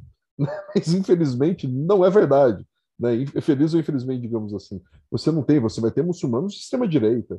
Né? Você tem muçulmanos. É, teve um relatório do Institute for Strategic Dialogue, que saiu um relatório chamado Islamogram, que você tem é, defensores de uma coisa, você tem white power, você tem defensores da white sharia, né? O que Caramba. é um absurdo. É um absurdo sem fim, porque o Islã é uma religião que não tem como você justificar pensamento é, racista a partir do Islã. Se tiver algum muçulmano racista me ouvindo, saiba que está errado, tá? Não tem como ser racista e muçulmano. É, mas incompatível. Isso, incompatível, é incompatível. Simples assim. É, mas você tem grupos, por exemplo, que vão colocar, é, que vão se unir, por exemplo, alguns muçulmanos extremamente conservadores vão se unir aos grupos de extrema-direita pela sua pauta anti-direitos LGBTQIA, por exemplo. É, né? eu entrevistei há pouco tempo o Michel Germa, que é judeu, professor da UFRJ, e perguntei para ele se havia judeus nazistas. Ele, claro, porque o fato de ser judeu essa identidade em tese ali religiosa não, não, não significa nada. A pessoa não deixa de ser ou, ou é algo por conta de, do, do, que ela nasceu, de onde ela nasceu. As pessoas podem ser qualquer coisa. As pessoas podem ser qualquer coisa, inclusive você tem judeu nazista. E quando você vê aí no Brasil que tem ah, algumas federações israelitas aí, né, alguns clubes hebraicas que abrem as portas para uma pessoa como Bolsonaro dizer que negro é pesado em arroba, falar mal de índio e a plateia gargalha e aplaude, então fechou, né? As pessoas podem ser o que quiserem, né? Agora, você quando menciona essa questão da violência, eu quero fazer uma pergunta para você, de alguma forma, explicar didaticamente, são duas expressões que aparecem sempre na imprensa e ninguém nunca explica, ninguém sabe a diferença, e você é de uma dessas alas aí, não sei qual. Sunita e xiita. Eu estava lendo aqui um material que você me mandou que quando o profeta Mohammed morreu, o cunhado dele, né, que seria escolhido o sucessor, aí houve um grupo que escolheu outra pessoa, e aí surgiu uma divisão no Islã, e aí teria os sunitas que teriam escolhido outra pessoa, e os xiitas é que queriam manter a tradição que seria, é, o sucessor seria o cunhado do, do, profeta, e aí eles são. Aí começou uma briga que persiste até hoje, né? E no Brasil, sempre que eu ouço a expressão xiita, ah, petista xiita, né? Que é o cara é o radical, você teria condições de esclarecer essa, essa polêmica, uma grande revelação assim para a nação brasileira? assim, é, é, é, complicado que assim, é, algumas semanas atrás eu fiz junto com o professor Andrew Trauman um curso pelo GEPOM, Grupo de Estudos e Pesquisa do Oriente Médio, só tratando sobre sunismo e xiismo. Opa! Foram quatro, foram quatro horas de curso, é, no qual a gente explorou 1% da questão, porque é ah. é muita coisa. Então agora assim, a gente vai explorar o seu poder de síntese. Vamos tentar. Mas assim, você vai ter.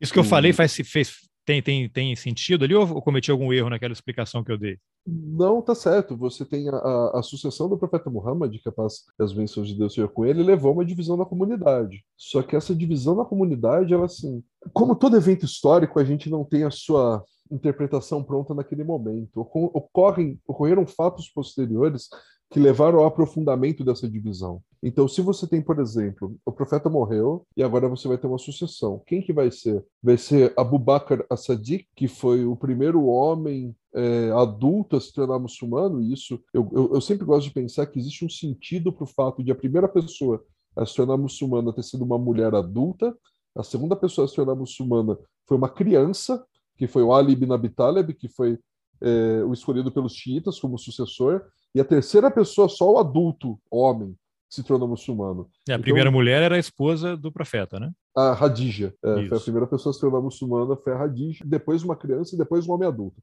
Eu acho que é porque o homem adulto tem dificuldade de entender as coisas. Eu falo isso enquanto. É mais lento, né? enquanto, né? Faz sentido. É mais lento. A criança e a, e a mulher acho que tem um entendimento é, mais objetivo das, de, de, muitas coisas. Você então tem essa proposta, que seja Abu Bakr, você vai ter diferentes fontes dizendo: olha, teve o evento de Gadir Khan, onde o profeta, sallallahu alaihi wasallam, o profeta Muhammad, ele levantou as mãos de Ali e disse: Esse é meu sucessor. E, e claro que você vai ter uma interpretação para o sunismo diferente. É, não você tinha ninguém grupos... com iPhone filmando, registrando, né? Infelizmente não tinha. E aí você vai ter também, é, é, por exemplo, narrativas sunitas que vão dizer que Ali é a porta do, da cidade do conhecimento e que Muhammad é a cidade do conhecimento. Então você só chega a Muhammad através de Ali. Qual que é a questão? É, o primeiro califado foi Abu Bakr, o segundo califado foi Omar, o terceiro califado foi Uthman, isso dentro da perspectiva sunita. E o quarto califado foi de Ali.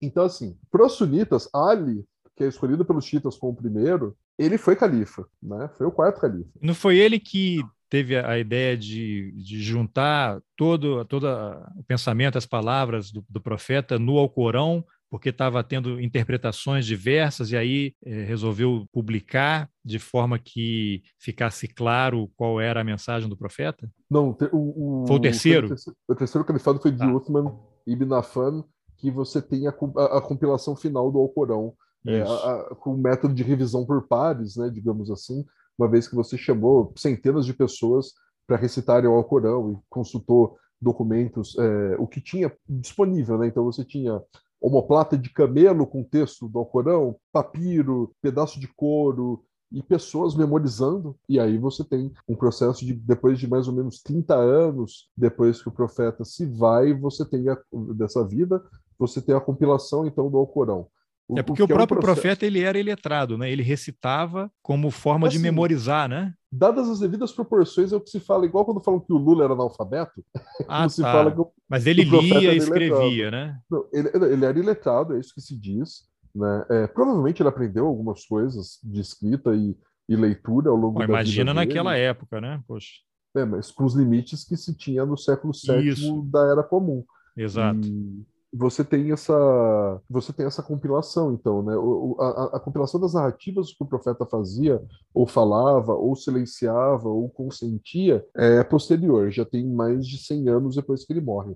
Mas é um método bem diferente do que os cristãos utilizavam na compilação da Bíblia né? Não são livros que têm centenas de, de anos de distância entre os compiladores e o texto final. É um texto que tem poucas décadas de distância entre um e outro. E, mas isso vai se dar com Uthman e o Ali, ele, enquanto quarto califa, ele, você vai ter grupos que vão colocar é, isso já, isso eu li grupo sunita contemporâneo dizendo, politicamente a sucessora é Abu Bakr, espiritualmente o sucessor é Ali. Então nós precisamos seguir ambos. Isso sunita dizendo, sunita anti-xiita, que diz que xiita é desviado, mas você tem que seguir Ali espiritualmente. Ou seja, essa divisão que você vai ter. Agora, desculpa, sunita e xiita tem a ver por causa de região? Ou, qual é a origem dessas palavras? A, a sunita, a palavra suna seria comportamento, prática, e refere-se ao comportamento do profeta Muhammad.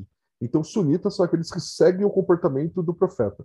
Na verdade, a expressão completa seria Al-Sunna wal-Jama, que seria o povo da Sunna e da comunidade. Né? O povo Jama a comunidade, também Jami a universidade, mas Jama a comunidade, o povo da Sunna do comportamento e da comunidade. A questão é que xiitas, xiita vai vir do Shiat Ali, que é partidário de Ali. Os xiitas, eles também seguem a Sunna. Eles também seguem o comportamento do profeta. Só que aquilo que eles entendem como comportamento do profeta, que passa a ter uma divisão principalmente quando Ali ibn Abi Talib, ele se revolta contra é, o governo é, ele é assassinado né, é, por um, pelos kharijitas, né, por uma, que é uma facção dentro do Islã, que não era nem sunita nem xiita, mas assassinam Ali, e você tem então a posse de Muawiyah. E Muawiyah ele é questionado na sua liderança do califado pelos descendentes de Ali, pelos filhos de Ali, que falam: olha, mas a, a, sucessão, isso é a diferença. Para o sunita, a sucessão do profeta ela pode ser feita por qualquer pessoa, independente da cor da pele, independente da nacionalidade, por qualquer muçulmano que tenha conhecimento da religião, seja tido como uma pessoa honrada, enfim, tem uma série de virtudes e requisitos para ser califa. É, já para os xiitas, você deve ser da linhagem sanguínea do profeta Muhammad. Então você tem Ali, que é sobrinho e genro, porque casou com Fátima, que era filha do profeta, os filhos dele que deveriam ser os sucessores políticos. E aí você tem então uma coisa que vai ser que pode indicar o xiismo enquanto uma religião de protesto, digamos assim, porque Hussein e Hussein eles dizem, olha, é, a posse do califado não vai ser de Muawiyah e nem do filho dele, o Yazid. Né? A posse do califado é nossa. E a gente vai reclamar esse califado que tinha sido transferido de Meca para Damasco. E aí eles juntam um exército e vão, né, um exército de 70 pessoas, e eles são interceptados por um grupo de 3 mil soldados, e aí você tem um episódio de martírio que é encenado é, anualmente é, em alguns lugares do Irã, né, com espetáculos teatrais, revivendo esse episódio no qual a família do profeta Muhammad, que a paz e as bênçãos de Deus sejam com ele, é, a família dele foi massacrada pelo exército daqueles que juraram defender a religião do Islã. Então é uma, é, é uma ferida aberta na comunidade, né? Você se dizer sunita sem ter uma perspectiva crítica do que foi feito é muito complicado, me parece. Né? É importante entender que é, aqueles que juraram defender o Islã foram aqueles que mataram a família do profeta Então, por isso que você tem, exemplo, um escritor como Michel Mohamed Knight, ele oscilou do sunismo para o xiismo, foi e voltou diferentes vezes é, dessa postura. Eu mesmo sou sunita, mas tenho uma crítica muito grande ao califado de Muawiyah e Yazid, né, e aos califados depois que se tornaram esses califados, mas eu nunca olhei para o xiismo como meu inimigo, meu opositor. Né? O xiita é como se eu fosse um, uma mangueira e o xiita é, é, é, é uma árvore de caqui.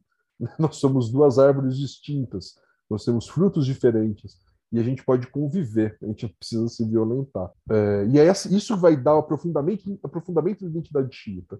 Né? Esse massacre ocorre em Karbala. E aí depois e essa cidade de Karbala, né, depois vai ser reapropriada no discurso do Ayatollah Khomeini, quando ele diz que todo dia é Ashura, Ashura é o dia 10 do mês de Muharram, chama-se de Ashura, que é o dia que foi feito esse martírio de Hussein de Hussein e da família, né? E depois os soldados levaram a cabeça é, do Hussein para expor, enfim, foi feita uma série de barbáries com essas pessoas, né? Com as mulheres e com as crianças. Teve criança que morreu, enfim. Chama Ashura esse dia. E o Ayatollah Khomeini diz: todo dia é Ashura, toda a terra é Karbala. Karbala é essa cidade onde foi feito esse martírio. Por isso que a religião do, do xiismo enquanto uma religião de protesto. Porque é uma religião que vai se colocar contra a dominação política e, e militar e, e ser dominado e subjugado. E é por isso, me parece, que você tem essa associação, que é principalmente no Brasil, entre xiismo e radicalismo. Tá? Eu comentei isso com pesquisadores dos Estados Unidos, do Canadá, da Inglaterra, da França. Nenhum deles tem essa associação entre xiismo e radicalismo igual tem no Brasil. Eu tenho a hipótese que isso se deve principalmente ao livro O Chá dos Chás, de um escritor polonês, não, de, um, de, um, jornalista polonês, que eu não vou conseguir pronunciar o nome dele. É... Não, é o Hitsa Kaputinsky? E, e deve ser isso, mas é isso, é o chá do chá. Todos os homens do chá. Ele tem um livro, uma reportagem que ele foi para lá, uhum. não é? Que conta a queda, a, virada lá em 79, né? Isso. Acho que é o chá dos chás, pelo menos acho que é essa tradução que, que eu vi. É, não, eu, eu tenho, eu tenho aqui em algum lugar, All the Chás Men. É, deve ser isso em inglês, então não. Em isso. português ficou como o chá dos chás. Bom, gente, uma breve interrupção aqui, porque eu fiz uma confusão aí com o nome dos autores dos livros. Esse que eu mencionei, All the Chaz Men, que é Todos os Homens do Chá, um golpe americano e as raízes do terror no Oriente Médio, foi escrito pelo Stephen Kinzer. O Kaputinsky escreveu realmente o Chá dos Chás, foi editado pela Companhia das Letras, mas eu vou deixar os links para os dois livros nas informações do episódio. Vamos continuar então aí com a conversa com o Punch, eu vou falar um pouquinho mais do Kaputinsky, aí a gente segue no papo, tá bom? Vamos nessa. É, ele tem a Companhia, Companhia das, das Letras editou uma coletânea que ele tem vários livros, ele foi correspondente na África muito tempo, né? E uhum. tem uma biografia dele em que ele relata que ele só conseguiu sair da Polônia naquele momento lá porque ele também era informante do serviço secreto polonês, né? E ele foi o primeiro cara que cobriu é, a, a, invasão de Luanda, né? Ele estava lá em Angola, é, Another Day é, of Life, uma coisa assim, que ele relata a saída dos portugueses de Luanda quando tem a, a, independência lá de Angola, né, os portugueses fugindo, acampados nos aeroportos e a comida vai acabando, os carros ficam soltos, os portugueses jogavam as chaves no mar, né? E aí a cidade fica cheia de cachorros abandonados e aos poucos os cachorros vão sumindo porque eles são comidos pelas pessoas, porque o país parou, né? Esse esse esse livro o Chá dos Chás que vai trazer essa é, essa me parece essa leitura que não, não que ele faça isso no livro dele, mas estou falando da recepção do livro dele que eu tenho a impressão que vai popularizar isso. Essa impressão de que xiita é sinônimo de radical. Khomeini, é claro, você tem uma série de questões que acontecem, né? Né, em, em relação à, à, à, luta, ao apoio que se dá ao Líbano na luta contra a ocupação sionista, né, que a gente chama de Israel, né, mas e aí você tem essa associação entre, entre xiita e radical que não se manifesta em outros lugares, me parece. Né? O Bolsonaro mesmo chegou a falar: olha, eu não sou nenhum xiita, né, xiita climático o que é uma estupidez muito grande, né? Uma vez que o xismo você tem uma tradição filosófica espiritual intensa. É muito complicado. Teve um texto que eu escrevi poucos anos depois que eu me tornei muçulmano, chamado Em Defesa do Xiismo, no qual eu vou, argumentar nesse sentido. Eu falo, olha, a filosofia islâmica se deve muito, muito ao pensamento xiita. O Suravardi, ele fez uma, ele, ele é da escola, é, é, assim, a tradução seria a escola iluminista de, filosofia, né, que vai influenciar no renascimento europeu. Enfim, você tem uma série de, de contribuições que os xiitas tiveram, que acaba sendo nublada por conta dos episódios de resistência ao domínio imperialista britânico-estadunidense que culmina na Revolução de 79, né, na Revolução Iraniana. Então, xiitas e sunitas são tão parecidos quanto irmãos gêmeos, tá? são muito parecidos em muitas coisas. Então, reza cinco vezes por dia, faz jejum no mês do Ramadã, o último profeta é Muhammad, amam Jesus, né? não, tem como ser muçulmano e não amar Jesus, que a paz seja com ele, vão praticar caridade, vão praticar doação, vão ter o casamento como a, a, forma ideal de relacionamento entre, entre pessoas, mas vão ter suas diferenças também, particularidades. Então, por exemplo, o sunita costuma não rezar com a cabeça em cima de uma pedra. Né? Os xiitas costumam usar turba, que é um pedaço de pedra, de barro, geralmente feito da terra de Kerbala, dessa cidade, onde eles colocam a cabeça quando vão rezar. Então, quando se prostra, colocam o rosto. É uma sutileza. Ao invés de rezar com os braços cruzados assim em frente ao corpo, reza igual a escola Malik sunita, que é com a mão em cima da coxa. assim, são diferenças pequenas, mas em termos de fé, de crenças, as diferenças começam a aumentar também. Então, é, por exemplo, os xiitas acreditam que você tem 14 infalíveis, 14 pessoas que são infalíveis, que nunca erraram, que são os imames, né, os, os sucessores do profeta Muhammad. É, já para os sunitas já não é bem assim. Né? Uma coisa é falar que um profeta não erra, outra coisa é falar que ninguém erra. Então, assim, você tem as diferenças e as semelhanças vão variar, assim, a ênfase que é dada ao longo da história, mas, grosso modo, sunitas são, que são a maioria, são aqueles que se apegaram a uma solução da comunidade para uma questão político-espiritual e os xiitas são aqueles que se apegaram a uma tradição para uma solução político-espiritual né, que seria a sucessão. Tá, e o que você poderia falar do Islã? Eu não sei se é uma outra linha ou se encaixa nisso. Na Arábia Saudita, eu sempre ouço as pessoas falarem que lá é o Islã mais perigoso, porque eles patrocinam construção de mesquitas, patrocinam escolas, dão bolsas de estudo, e eles são muito radicais e têm envolvimento geopolítico, questão de petróleo, né? E você tem lá, a Arábia Saudita é um, é um reino, né? É, um, é o príncipe que mandou matar, não sei se ele mandou matar ou esquartejar, né? O cara foi lá, o jornalista foi lá na, no consulado da Turquia e não saiu, né? Eu lembro que eu estava morando nos Estados Unidos na época, quando aconteceu, o cara morava nos Estados Unidos e tinha ido lá para pegar documentos para casar, né, com a noiva dele, e o Trump, que os jornais relataram, é que quando cobraram uma atitude do Trump, ele falou assim: ele não é americano e não morreu nos Estados Unidos problema deles. Aí você tem lá bilhões de dólares em contratos de armamento. Quando saiu o relatório da CIA dizendo que realmente foi o pessoal ligado ao, ao príncipe que realizou e matou, cumprindo ordens dele, o, o, Biden, todo mundo achou que ia revolucionar o mundo, né? Nada, o Biden é um, é um tucano mais à direita, assim, né? Então, as pessoas, em relação ao Trump, fica todo mundo é, comunista. Então, o que, que você pode falar desse Islã lá na Arábia Saudita? que promove também uma ação hiperviolenta no Iêmen, né? O Iêmen está destruído, né? Todo mundo aponta aí as agências que são é, a maior tragédia humanitária em andamento na história e que aquele país vai, se é que vai se recuperar, né? Tem até um documentário interessante chama The Oath, acho que é da, da Laura Laura Poitras, que fez o do Snowden também, ela tem um documentário lá com um ex-militante tal, muito interessante. Vou tentar deixar o link depois aqui nas informações do episódio, e se passa no Iêmen, né? Então, o que, que você pode comentar aí da, do que acontece lá na, na Arábia Saudita? Olha, a Arábia Saudita ela é, ela é, um país que tem um nome, né? Arábia Saudita, né? A Arábia do Saúde, né? A dinastia Saúde acaba chegando ao poder principalmente com a ajuda é, do governo britânico. É, e dá o né? nome ao país, né? A família. É, como se fosse, sei lá, meu nome, meu último nome é Souza, é como se fosse Arábia do Souza. Né, é, tem até um episódio daquele Patriot Act, ato, ato patriótico lá no Netflix também, que ele fez um episódio sobre a Arábia Saudita e foi proibido, né? Não é exibido no mundo todo, menos na Arábia Saudita. Sim, é porque é isso. A Arábia Saudita eles têm uma a, a concepção de Islã da Arábia Saudita, ela vem da, de uma derivação de uma das escolas de jurisprudência que é o arabismo. Né? O arabismo ele é fundado pelo Abdul al-Wahhab, um escritor do século XVIII, e ele, assim, eu li dois livros dele, do Abdul al-Wahhab. Sinceramente, não tem nada demais, tá? Não tem nada demais. É assim, é, é, é, pergunta: o muçulmano pode comer carne sacrificada por, por um não muçulmano? Resposta: ele vai e responde. assim, coisas banais até. A questão é a apropriação que foi feita do trabalho dele. E aí que a coisa complica, porque é, o arabismo, né, que é essa corrente é, interpretativa que vem depois dele, ela acaba dominando os grupos na Arábia Saudita é assim. É, é, aconteceu uma coisa com a Arábia Saudita e parecido com o que aconteceu com Bangladesh. Em Bangladesh, você tinha.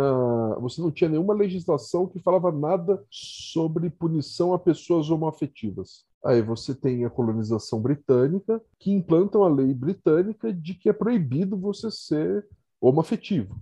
Né? Você pode ser punido com prisão. E isso até a década de 70, se não me engano, na Inglaterra era crime você ter atos é, tidos como, como homossexuais. É, e aí, na, em Bangladesh, quando você tem então as lutas anticoloniais e você tem um, um, um grupo que ascende ao poder, é um grupo reacionário, conservador, que mantém essa punição que é originária da, da, da legislação inglesa. Não, inclusive tem aquele, aquele matemático, aquele cientista que ajudou a desenvolver lá os códigos né, da inteligência artificial que descobriram os comunicados nazistas. Tem um filme, né? Que uhum. ele foi obrigado a tomar injeção para poder diminuir a libido, acusado de ser ameaçado de ser preso por causa do homossexualismo, né? Sim, e isso é um absurdo.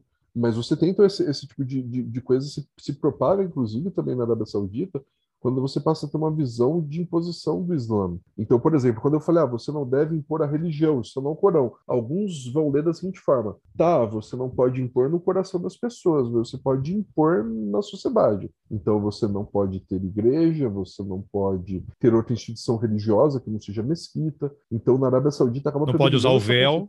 Não, não pode deixar de usar o véu. Tem que sempre usar é, o véu. Eu estava fazendo referência na França, né? Que fez assim, o contrário. Sim. Isso mesmo. É, tem, tem, tem dois países no mundo em que você é obrigado a usar véu, se você for mulher, que é Irã e Arábia Saudita, e algumas regiões do Irã, e praticamente toda a Arábia Saudita, né? É, mas a Arábia Saudita é o principal aliado dos Estados Unidos. É, e o uso do passa... véu, ele para a mulher seria a forma que ela se comunica com o divino? Qual é o motivo dela cobrir os cabelos? É que só o marido pode ver, só a família, né? Nenhum outro homem pode. Para quem não não está familiarizado, não conhece, o que, que você pode dizer? Qual a explicação para necessidade do véu? Olha, eu comecei recomendando muito um livro chamado El Carcelo del Feminismo, da Cirine Badi. Não, é isso? Esqueci o nome dela. É, mas sim também a, a, a Mina Wadud, é, a Fátima Mernice. Eu recomendaria muito a leitura das feministas islâmicas sobre o que elas dizem acerca do véu, porque uh, o que eu vou falar é o que eu aprendi lendo essas mulheres, e eu recomendo que vejam isso com as mulheres é, sobre o significado do véu. Tem a frase do Reza Aslam, que eu gosto muito numa entrevista, quando ele diz que o véu é um assunto das mulheres sobre o qual os homens deveriam se calar. Mas eu não seguindo a recomendação do Reza Aslam e não me calando sobre, eu diria que o véu é a expressão da mulher acerca da sua fé de forma pública. Então, se ela resolve usar o véu, é, é porque ela publicamente está dizendo, olha, eu sou muçulmana. É claro que isso não é só da mulher muçulmana. Né? Tem até um quiz muito interessante, vou ver se eu encontro depois para te mandar, que é assim, é... qual a religião dessa mulher? Aí põe a foto da mulher, aí tem lá as opções. Ela é hindu? Ela é budista? Ela é hinduísta? Ela é budista? Ela é judia? Ela é católica? E aí você descobre que tem diferentes religiões que a mulher utiliza o véu. Né? O Islã é só uma das religiões que a mulher, se a gente pode chamar o Islã de religião. Mas você não tem as judias que usam peruca, tem que raspar a cabeça e bota peruca, né? E no passado não usava peruca, usaria véu. Né? Ou você tem cristãs ortodoxas que usam o véu. Então o véu é uma forma de manifestação da fé pública da mulher.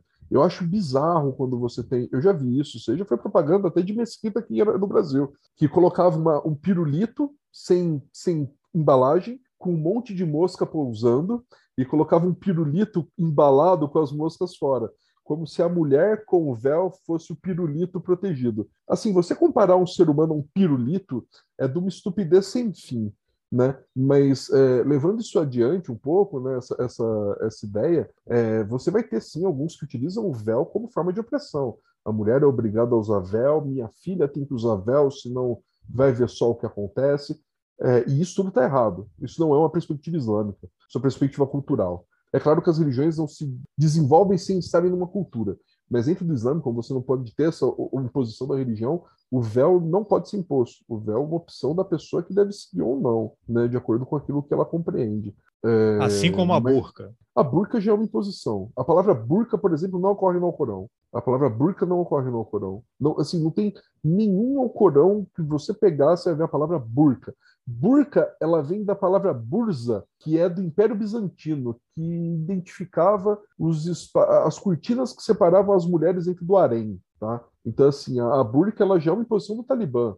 Ela não é uma coisa islâmica, digamos assim, ela é mais uma coisa afegã do que islâmica. Tanto que, assim, você tem a capa do livro Mundo Muçulmano do Peter Dement, ele vai pôr uma mulher de burca na capa. Sei lá, é como se falasse, o Bra... tivesse um livro chamado O Mundo Brasileiro e você tivesse foto um cara é, é, numa fe... na Oktoberfest. Sabe, tipo, em que medida isso é brasileiro? Em que medida isso representa o Brasil?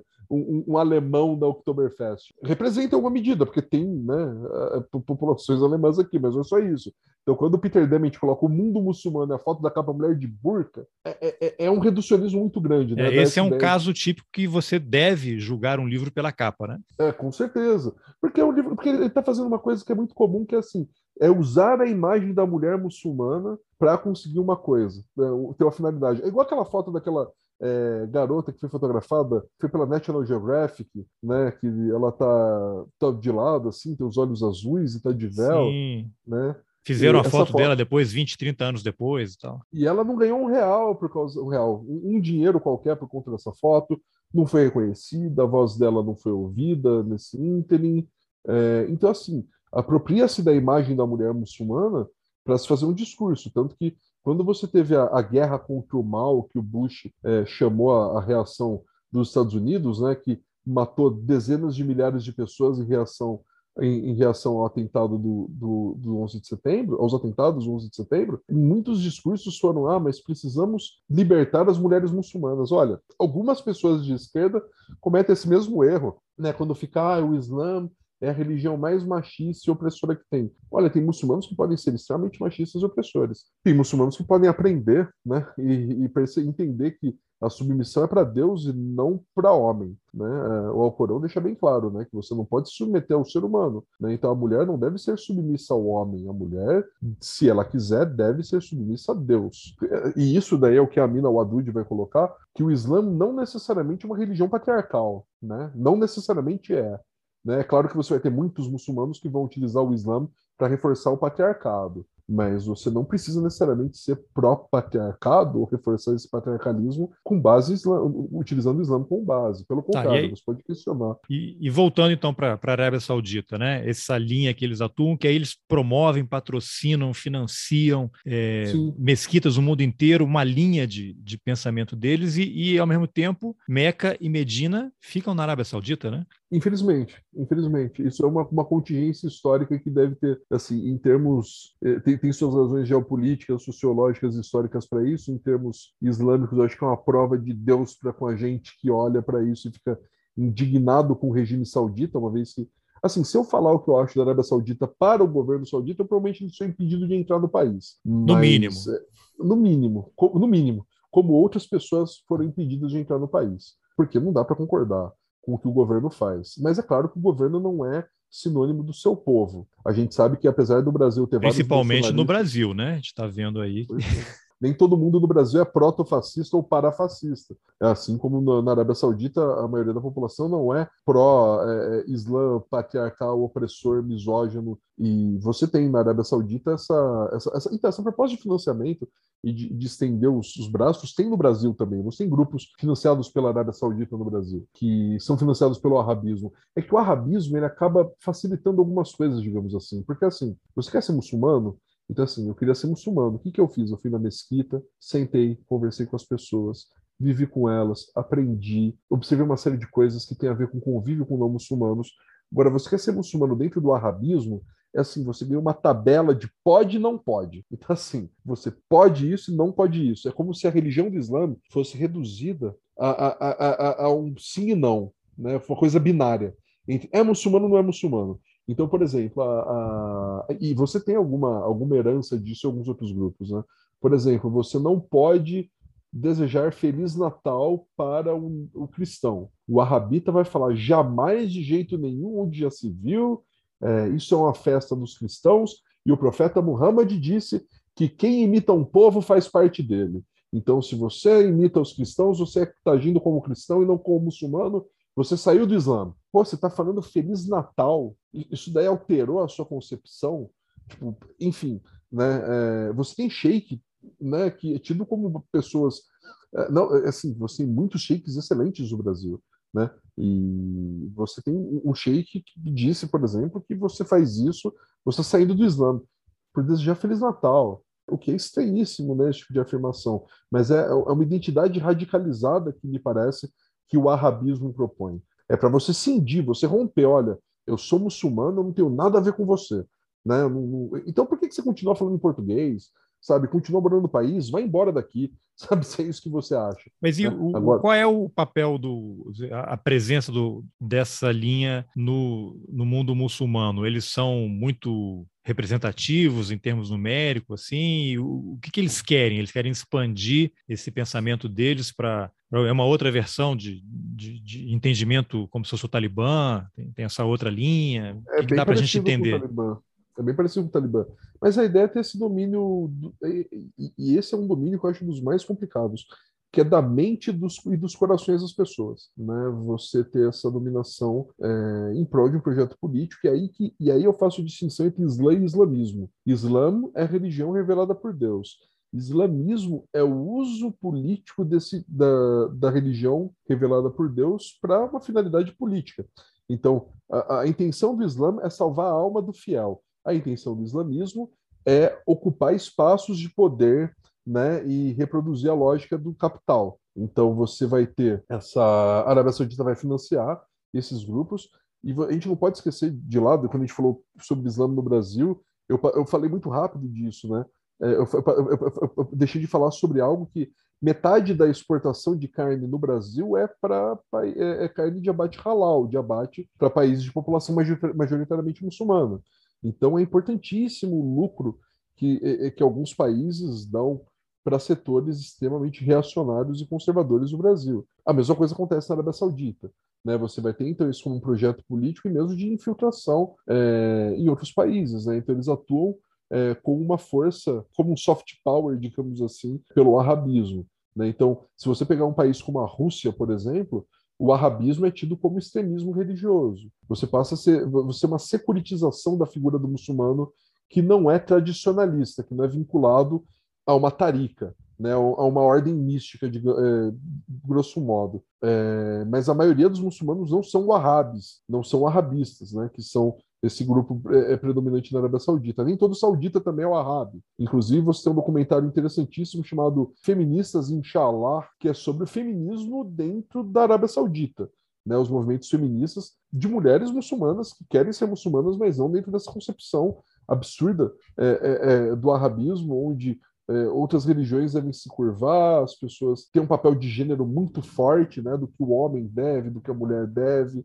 Né? Então, a mulher deve ser submissa ao marido, a mulher não deve estudar. Não né? pode dirigir, Isso... né? Puderam, agora foram autorizadas há pouco tempo, né? Sim, era o único país do mundo onde mulheres não poderiam dirigir. O grupo feminista fama... na Arábia Saudita deve ser considerado assim de radicalismo extremo terrorista, né? Extremamente perseguidas, extremamente perseguidas. E isso é uma coisa que me irrita às vezes quando eu vejo alguns grupos, é, é, alguns do Brasil, eu não vou citar nome, enfim, mas você tem um grupo no Brasil, por exemplo, que se pronunciou contra o especial de Natal do Porta dos Fundos. Pela segunda vez, o grupo se coloca contra o especial de Natal do Porta dos Fundos, porque está falando de Jesus, que é, a gente tem que falar da tolerância religiosa.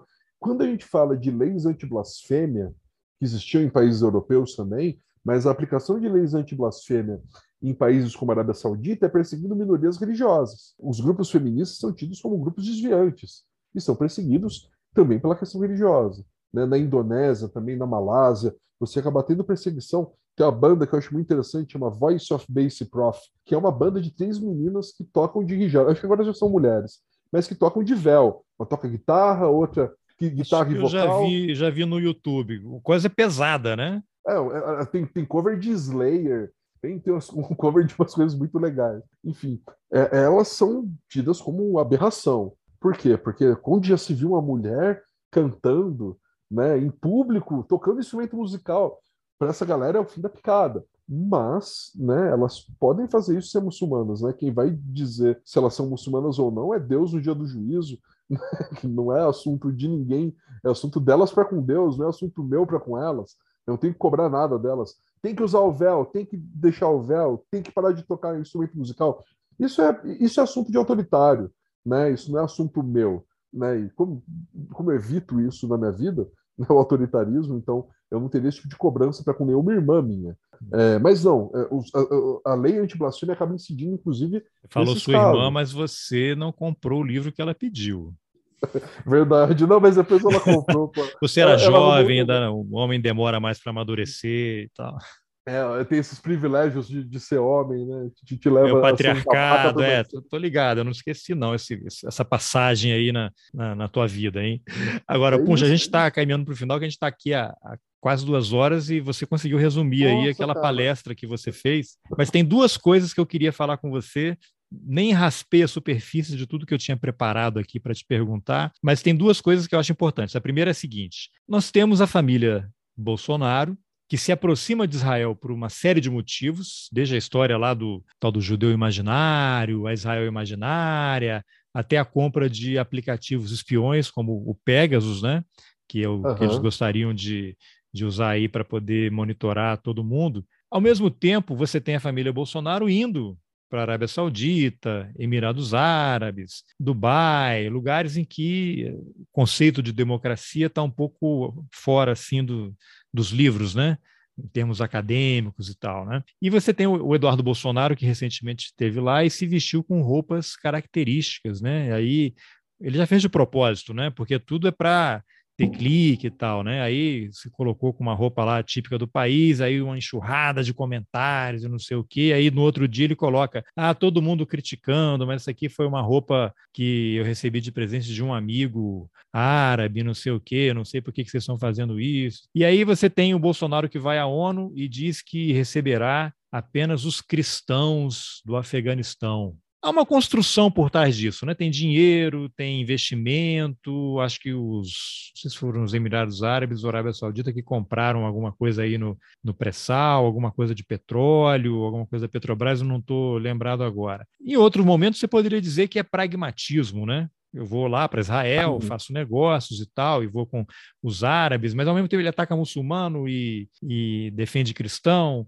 Tal. O que, que, que você pode comentar dessa, desse movimento que aparentemente é errático, se aproxima de Israel, e aí você tem o mundo árabe também muito presente. Eu sei que há pressões de todos os lados, né? tem as embaixadas, você tem a comunidade internacional, você tem o agronegócio, como você mesmo citou. Né? Então parece que ele fica querendo tirar uma casquinha aí de todo mundo, né? E fica uma coisa errática, aparentemente, mas que, no fundo, se você for olhar, tem um playbook ali, né? Tem uma tem método, né? O que, que você acha disso? Olha, eu tenho a impressão que se fosse um governo autoritário budista, ele se aproximaria. Acho que o que pesa nessa hora não é o Islã, o que pesa nessa hora é o autoritarismo, né? Então, se fosse um governo autoritário de qualquer outra religião, eu tenho a impressão que seria uma relação próxima também. É... Islamofobia fazem... e fascismo, né? Tem tudo a ver. Sim. É, mas é que tá, nessa, nessa hora eles vão praticar uma coisa que é, que é um fenômeno um pouco mais raro, mas que existe também, que é da islamofilia, que é quando os muçulmanos são bonzinhos. Quando o muçulmano é bonzinho? Quando ele serve aos meus interesses. Então, quando o Barack Obama ele propõe que muçulmanos denunciassem muçulmanos radicais dentro das suas comunidades, ele está fazendo a figura do muçulmano bom e do muçulmano ruim. É, é o muçulmano imaginário, né? Ele está criando. Do judeu imaginário, agora é o muçulmano imaginário. Então você tem o muçulmano bonzinho, que é aquele muçulmano que vai contribuir para o desenvolvimento do país, que denunciando os extremistas, e o muçulmano ruim. Assim como você vai ter a figura do verdadeiro cidadão, né, o bolsonarista, e o mau cidadão, que depende da Bolsa Família, que é de esquerda, que vota no Lula. Esse é o mau cidadão. O bom cidadão é outro. Então, assim, quando você tem essa o, o, o Eduardo se fazendo cosplay de árabe, é, você tem nada mais do que ele falando para um grupo é, do eleitorado dele, que são os que se identificam enquanto tradicionalistas. É né? o apito do esses... cachorro, né? É, é o dog whistle, né? Porque a questão é essa, eles estão falando para esse grupo de pessoas que se radicalizam também com base nesse aspecto de, olha, você tem uma tradição a qual nós devemos retornar. Então, essa coisa de homem casar com homem, direito é, é, reprodutivo, imagina, isso é coisa da modernidade que deve ser contraposta. É, né? tal da evocação a um passado glorioso que eles não vivenciaram e que provavelmente nunca existiu também. É, é, assim, é muito doido porque eles falam de retornar à tradição judaico-cristã ocidental, mas ninguém está falando de retornar à tradição grega entre, é, entre de, de, relacionamentos homoafetivos, né? Porque para eles ser machão, né? O machão é, é, que nem o Bolsonaro fala, né? Deu um bom dia muito especial para minha esposa. Meu, o cara tá comemorando. O quê? Sabe, tipo, eu sei lá, se ele fosse um moleque de 13, 14 anos, eu até entenderia, né? Mas um cara já sexagenário. Presidente esse... da República. Com esse tipo de linguajar, mas para as pessoas não. É, é você não, e, e, você ouve as gargalhadas, ele está acionando a, o público dele, né? Sim. É a mesma coisa me parece quando, quando o Eduardo coloca essa roupa de muçulmano, de muçulmano de árabe, né? Porque, enfim, você vai ter cristão que usa aquelas roupas também, ateu que usa roupa de, de árabe. É, mas você vai ter. Ele está falando para esse grupo que observa é, a tradição, esse retorno à tradição, como algo extremamente positivo. É, mulheres não devem ter direito à fala, né? Você não deve você tem que ter uma concepção étnica de quem é o verdadeiro é, cidadão. Você tem uma contraposição, então, ao globalismo, né? E você tem figuras de salvação é, nacional. Então, tudo isso acaba confluindo. E ele fazer isso, de se aproximar de determinados setores, como eu falei, por conta do autoritarismo e por conta do conservadorismo dessa galera. Porque ele não foi lá tirar foto com roupa de árabe junto com o movimento Al-Fatiha de luta por direitos homoafetivos na Inglaterra. Ele, Ele tirou no quarto foto. de hotel cinco estrelas dele. Exato. Ele não vai tirar foto junto com um grupo de feministas muçulmanas. Não foi tirar foto junto com um grupo de anarquistas muçulmanos turcos que tem. Né? Ele foi tirar foto do quarto de hotel de cinco estrelas. E é muito diferente. No geral, eles são islamofóbicos. É, o Islam é, um, é, um, é, é nêmesis do cristianismo para essas pessoas mas em alguns momentos eles vão ter essa aproximação. Para quê? Porque o interesse é o dinheiro, né? o interesse é a manutenção do status quo, e você precisa agradar determinados grupos para isso. O Ernesto Araújo, quando ele escreve o texto dele naquele blog maluco dele de metapolítica, né, falando que o Trump é a salvação do Ocidente, é óbvio que ele não está contando com o Trump é, é, unindo cristãos e muçulmanos, né, e todo mundo dançando uma ciranda bioenergética em torno de uma árvore. Não, não é isso que ele está fazendo. Né? Ele está entendendo que existe uma guerra, nós somos guerreiros, que defendemos Jesus com a espada e com o escudo dos cruzados, e é um absurdo isso, né? Uma vez que você. Ele está acionando chaves, né? Ele está ali acionando diversas chaves. Do, a retórica do choque de civilizações. Ao invés de, de, de, lidar com uma dinâmica muito mais comum que é do diálogo e da troca, você tem soluções arquitetônicas do Brasil, como é, que, que, Portugal herda da, da tradição árabe, como, por exemplo, você ter jardins internos né, nas casas. Isso, é uma, isso não é. Isso é, uma, isso, isso é arquitetura árabe. Né? Você ter jardins internos para você ter um espaço de circulação de ar e também espaço privado. Isso, isso no Brasil tem. Assim, é muito doido porque você tem gente. Tem um texto muito bom, eu queria, eu queria lembrar o, o nome exato do autor, mas ele fala assim: é, a pessoa acorda, fala, agradece a, a uma divindade hebraica usando um idioma anglo-saxão de que ele é 100% americano. então, assim, é mais ou menos isso que acontece. O cara enche a boca de esfirra, adora comer kibe, mas acha que muçulmano tem que ir embora. né? Tipo, é, é, comum isso no Brasil. A pessoa tem uma tradição islâmica que ela utiliza e mobiliza no seu dia a dia, né? desde alimentação, vestuário, sei lá, o cara é, é, é usa camisa e camis em árabe significa a mesma coisa que camisa em português, e o cara acha que está errado, né, ser muçulmano.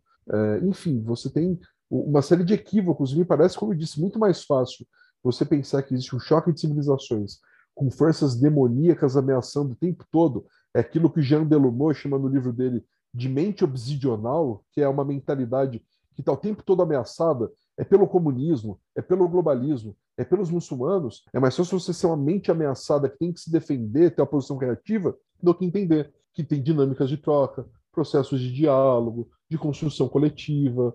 É mais fácil você fechar a porta para o outro, né, refugiado, imigrante, do que você entender a dinâmica do capital, de exclusão e inclusão de grupos. E as pessoas acho que gostam de explicações fáceis e simplórias. E isso, Sim, a tendência é, um problema... é, é simplificar problemas complexos, né? Nunca dá certo, geralmente. Não, agora é você citou uma coisa interessante que era exatamente o tema da, da pergunta final, que você usou a palavra tradicionalismo. Não podemos deixar de falar de Olavo de Carvalho, ex-muçulmano, que teria uma biografia do profeta Muhammad premiada, mas que aparentemente ninguém nunca conseguiu encontrar e nem ler. Uhum. Mas se, parece que há registros né, de que ele realmente escreveu, que foi premiado, mas ninguém acha esse livro. E aí a ligação dele com o tradicionalismo, o Olavo se torna um expoente da ultradireita, com conexões com Steve Bannon e o tal do russo lá, o Alexander Dugin, e aí se torna guru da família Bolsonaro.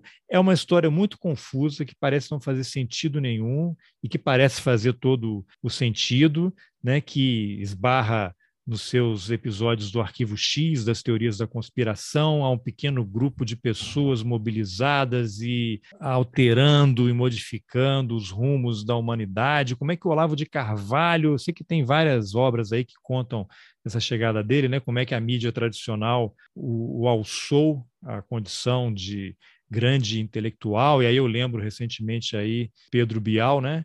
Que imagina, o Bial que entrevistou o Olavo de Carvalho acho que quando ele lançou o livro O Imbecil Coletivo, no início da Globo News, já deve ter quase 20 anos isso. Pedro Bial tinha um programa de entrevistas na Globo News, entrevistou, e aí agora, nesse atual programa dele, ele foi a Virgínia, aos Estados Unidos, entrevistar, e na apresentação ele fala: Eu fui o primeiro jornalista assim, na TV a fazer uma entrevista com ele, e chamou Olavo de Carvalho de intelectual brilhante. Então temos aí, né? O, Pedro Bial é um aluno do Olavo de Carvalho esse tempo todo, né? Ainda acho o cara um intelectual brilhante.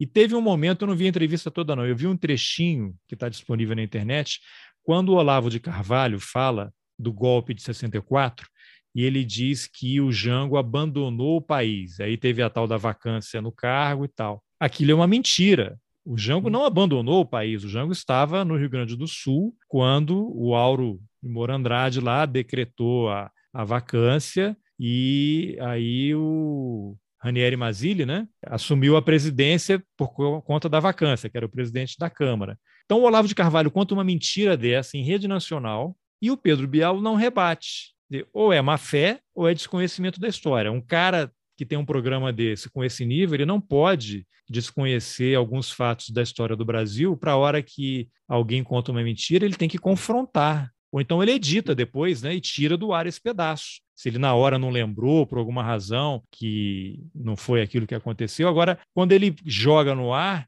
ele está o quê? Reescrevendo a história. E aí, eu tenho até aqui ó, no meu computador uma frase que eu sempre gosto do George Orwell, aqui. Quem controla o passado, controla o futuro. Quem controla o presente, controla o passado. Esses caras estão reescrevendo a história. Bial, pô, Bial, que papelão, você tinha que ter rebatido isso. Se você não fez, é porque você concorda. Alguém na Globo, ao editar isso, tem que ter sabido dessa história e tem que ter tirado do ar. Né? Então, o que acontece? Como é que esse pessoal opera? Existe um grupo realmente por trás? Eu sei que é a pergunta de um milhão de dólares e vai, vai, você vai ser aprovado com louvor numa eventual tese de doutorado aí se você responder isso, né? Mas assim, é uma, é uma, uma loucura. Não sei o que você pode comentar Olha, disso. É, eu primeiro falar que o Bial, o grande mérito do Bial na vida toda foi ter sido amigo do Cazuza, parou por aí.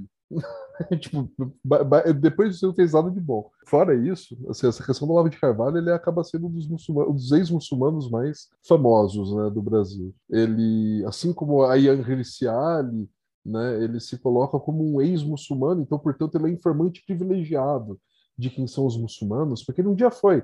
E ele também é ex-comunista, então por isso que ele sabe tanto sobre o comunismo. Enfim, né, acredite que compre quem quiser essa, essa narrativa, esse peixe que ele vende, mas o fato é que ele foi aluno de Fritjof Schuon, que foi aluno de René Guénon, são dois, digamos assim, místicos, né, mas que foram é, muçulmanos, algum, se tornaram muçulmanos em algum momento da vida deles, e Olavo de Carvalho integrou a tarika do Fritjof Schuon, ele começou um movimento chamado, ele abriu uma, um movimento no Brasil chamado Tradição, né, o nome do movimento Olavo de Carvalho, e ele se filia a essa corrente chamada tradicionalismo, que tem como meta dizer qual é a verdadeira tradição. Então, diferente daquilo que o Hobsbawm vai colocar da tradição enquanto algo inventado, eles vão olhar para a tradição como algo apropriado. Então, eles são os representantes da tradição.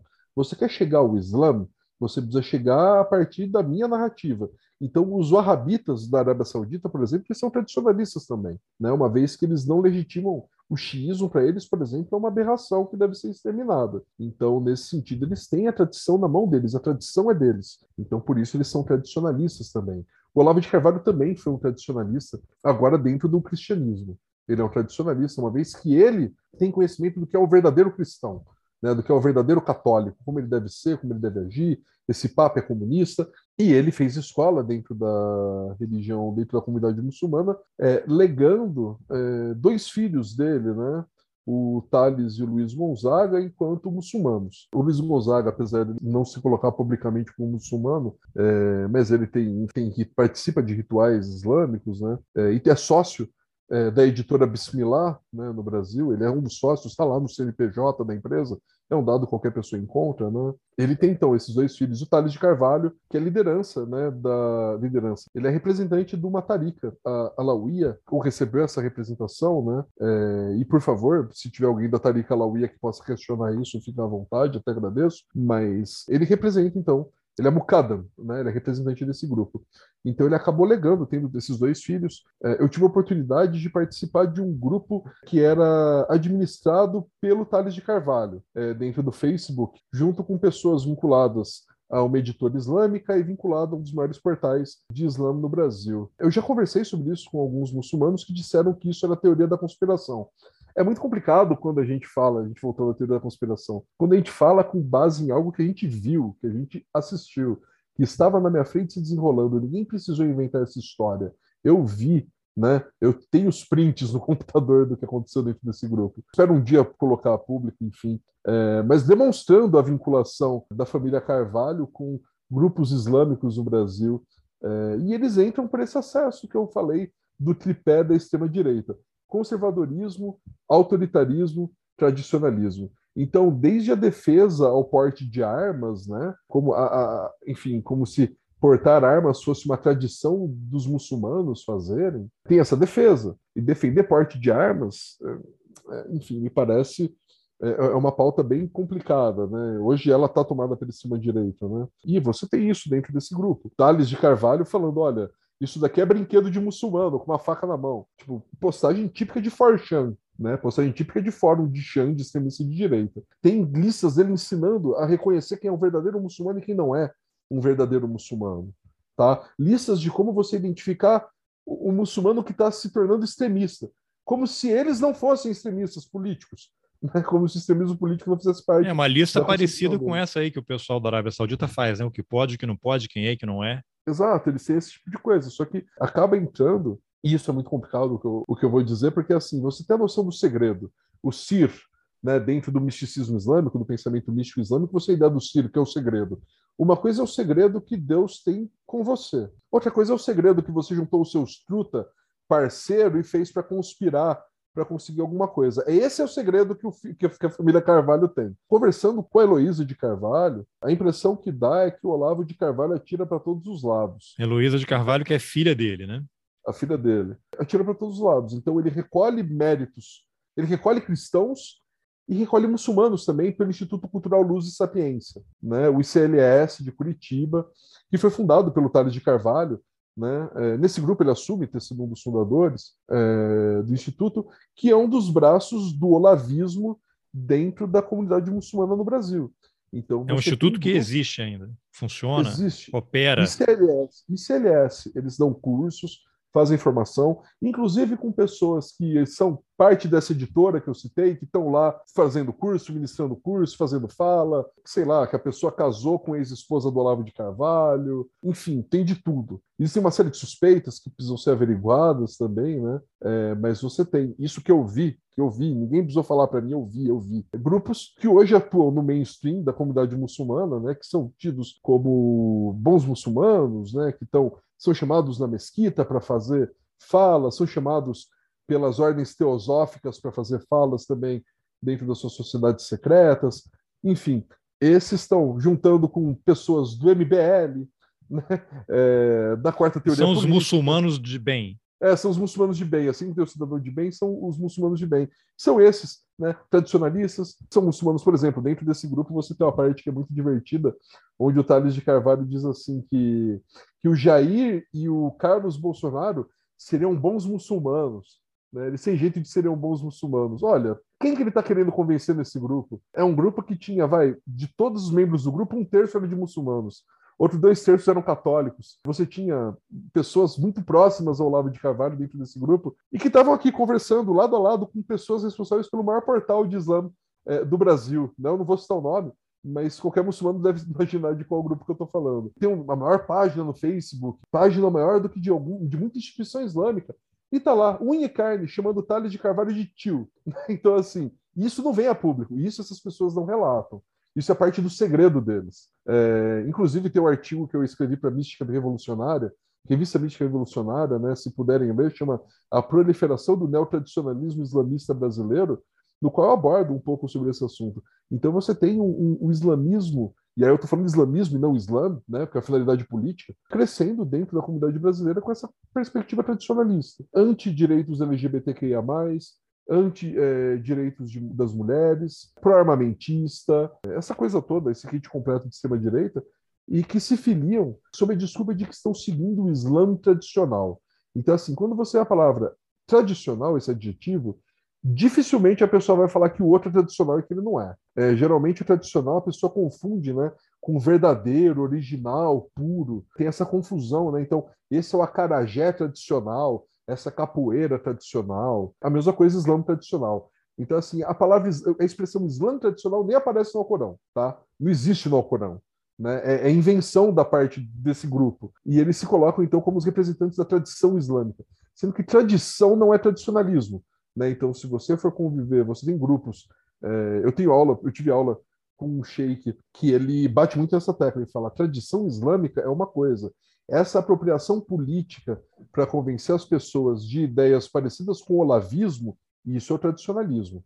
Né? E você tem então esse grupo que espraia, que divulga essas ideias, que fazem essa, esse meio campo com uma coisa chamada aberração fascista, né, que é esse espaço onde você vai ter grupos de extrema esquerda e extrema direita dialogando com ideias fascistas. Né? Então, desde o feminismo radical, que vai ter uma postura extremamente aversiva contra pessoas transexuais, né, que vai colocar elas como um tipo de homo sacer, né, com pessoas que devem ser de alguma forma eliminadas, é, vão estar dialogando com um extremista de direita que é também favorável ao desaparecimento de pessoas transexuais, por exemplo, que também vai estar dialogando com o muçulmano, que também é favorável a isso, apesar de ignorar muçulmanos, como, por exemplo, os comitês islâmicos de solidariedade que tem no Brasil, que é um grupo de esquerda, né, que tem pessoas que vieram do PT, que vieram de outros partidos e que fizeram os comitês islâmicos de solidariedade.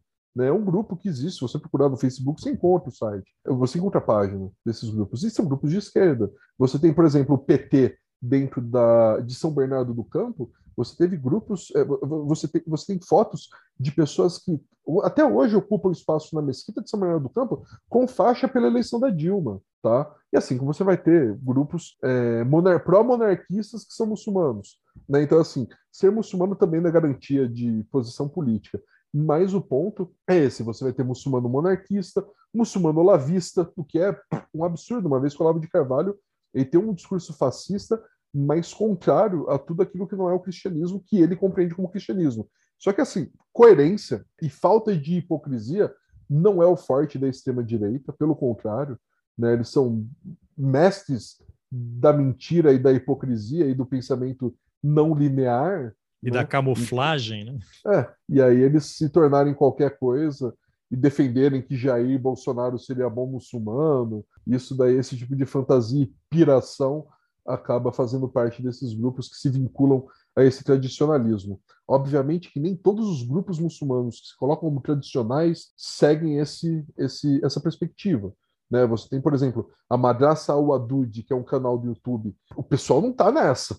Definitivamente não está nessa. Apesar de ter membros da Tarika, que é a Naqshband, que estão até o pescoço envolvidos com o olavismo, né? Até o pescoço, mas não é o caso da Tarika. Né? A ordem Naqshband não tem envolvimento com o olavismo. Em compensação, o cara que chama o, o Tales de Carvalho de tio é Naqshband, é da Tarika Naqshband.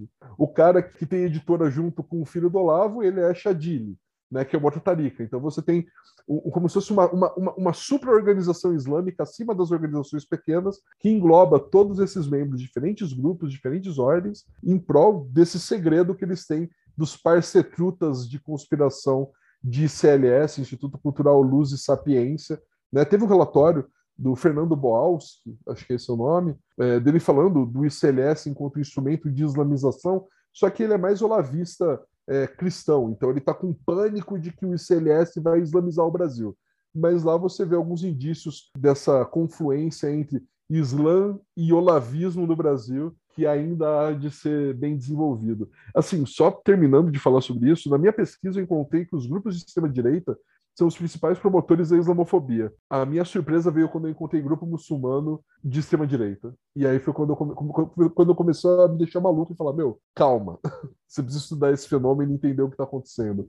Então, provavelmente, a minha tese, eu espero escrever uma parte de um capítulo chamado Antítese, que é quando os muçulmanos são de extrema-direita. E aí, inevitavelmente, vou ter que citar essa galera. Vamos ver como é que Vai fica. Ser... Isso, polêmico aí, hein? Espero que gostem da tese quando ela sair. Não, já fica aqui o convite para uma outra conversa quando sair publicada aí. E, cara, então, muito, muito, muita informação, né? A ideia, na verdade, era dar umas pinceladas, né? Porque são assuntos muito amplos, não dá para a gente esgotar tudo que tem para ser dito. Tinha várias outras coisas aqui para falar do, do Olavo, mas ele merece um episódio à parte, né? E, inclusive, eu vou deixar a sugestão também, o link aqui, porque você deu recentemente uma entrevista para o Vira Casacas, né, sobre tradicionalismo e tal. Vou deixar o link, entrevista sensacional, né? Vira Casacas também é um podcast que eu sou fã, escuto sempre. Fica um abraço aqui para a galera. E obrigado, então. Vou deixar os links aqui dos textos que você me mandou para quem tiver interesse. Acho que vale a pena ler esse material todo aí para a gente ir ligando os pontos, né? Porque tem coisas acontecendo e se a gente não está acompanhando essa movimentação, a gente fica para trás, né? Então, Sim. obrigado aí pela entrevista. Que é isso, Carlos. Eu que agradeço a oportunidade. Só reitero que eu sou só um pesquisador. Precisa de mais pessoas pesquisando o Islã no Brasil, precisa de mais gente pesquisando esses vínculos entre Islã e extrema-direita no Brasil. Eu sou só um, eu tenho uma, uma, série de limites. Meus limites são muito maiores que as minhas capacidades. Tá? Então, assim, é, reitero, eu sou só um pesquisador. É, eu sou vinculado ao grupo da professora Franci Rose, mas ela coordena vários pesquisadores como eu. Eu sou só um, tem vários outros. E isso não quer dizer que eu sou melhor e nem pior que ninguém. Se eu falei alguma coisa correta, o que eu falei de correto vem das outras pesquisadoras e outros pesquisadores com quem eu aprendi. Os erros são absolutamente da minha autoria, tá bom? Então eu peço, por favor, que pesquisem, que investiguem esses fenômenos do Islã, da islamofobia, para eu poder, inclusive, aprender com vocês e, a gente vai trocando. Né? Eu agradeço novamente ao Carlos a oportunidade. É sempre um prazer poder dialogar sobre aquilo que a gente pesquisa, ainda mais nesse momento. Né? Vai fazer dois anos que eu tenho um doutorado agora em março, então eu estou num momento de revirar, assim, preciso focar em algum momento da vida e escrever essa tese direito e, inshallah, ela vai se disponibilizar e aí a gente conversa novamente. Cara. Certamente certamente, certamente. Beleza, obrigado então. Obrigado, meu caro. Bom, essa foi a entrevista que eu, Carlos Alberto Júnior, fiz com Felipe Puncha. Atenção, a islamofobia, o preconceito, o racismo e a misoginia estão crescendo no mundo inteiro. Estão dentro de casa, no trabalho, no grupo de amigos. É preciso ficar atento.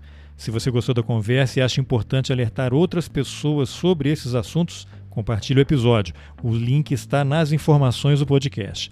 Lá você também encontra links para alguns dos textos do Puncha e dos livros e filmes mencionados na entrevista. Lembrando que o Roteiristas agora tem um canal no YouTube, algumas das entrevistas já estão disponíveis lá. Essa com o Puncha talvez já esteja quando você chegar por lá, se não estiver, estará em breve. Aproveita para quando chegar lá, compartilhar também o link do canal. E se você acha importante apoiar o jornalismo independente, considere a possibilidade de contribuir com roteirices. É possível colaborar com qualquer valor pelo Pix ou pela plataforma Catarse a partir de R$ reais mensais. Os links estão nas informações do episódio. Eu aproveito para agradecer aos apoiadores Ângelo Meneghello, Felipe Vanisca, Igor Zeredo de Cerqueira, Ana Valls, André Alves, Cleiton Netes, Jéssica Souza, Suzana de Souza Ferraz, Andrei Rafael Silva, Eliana Morim, Alfredo Silurzo Júnior, Tatiana Dutrimelo, Masashi Noe, Franklin Estrela, Gabriela Maruno e Liana Rocha. Obrigado pela companhia e até o próximo Roteirices. Valeu!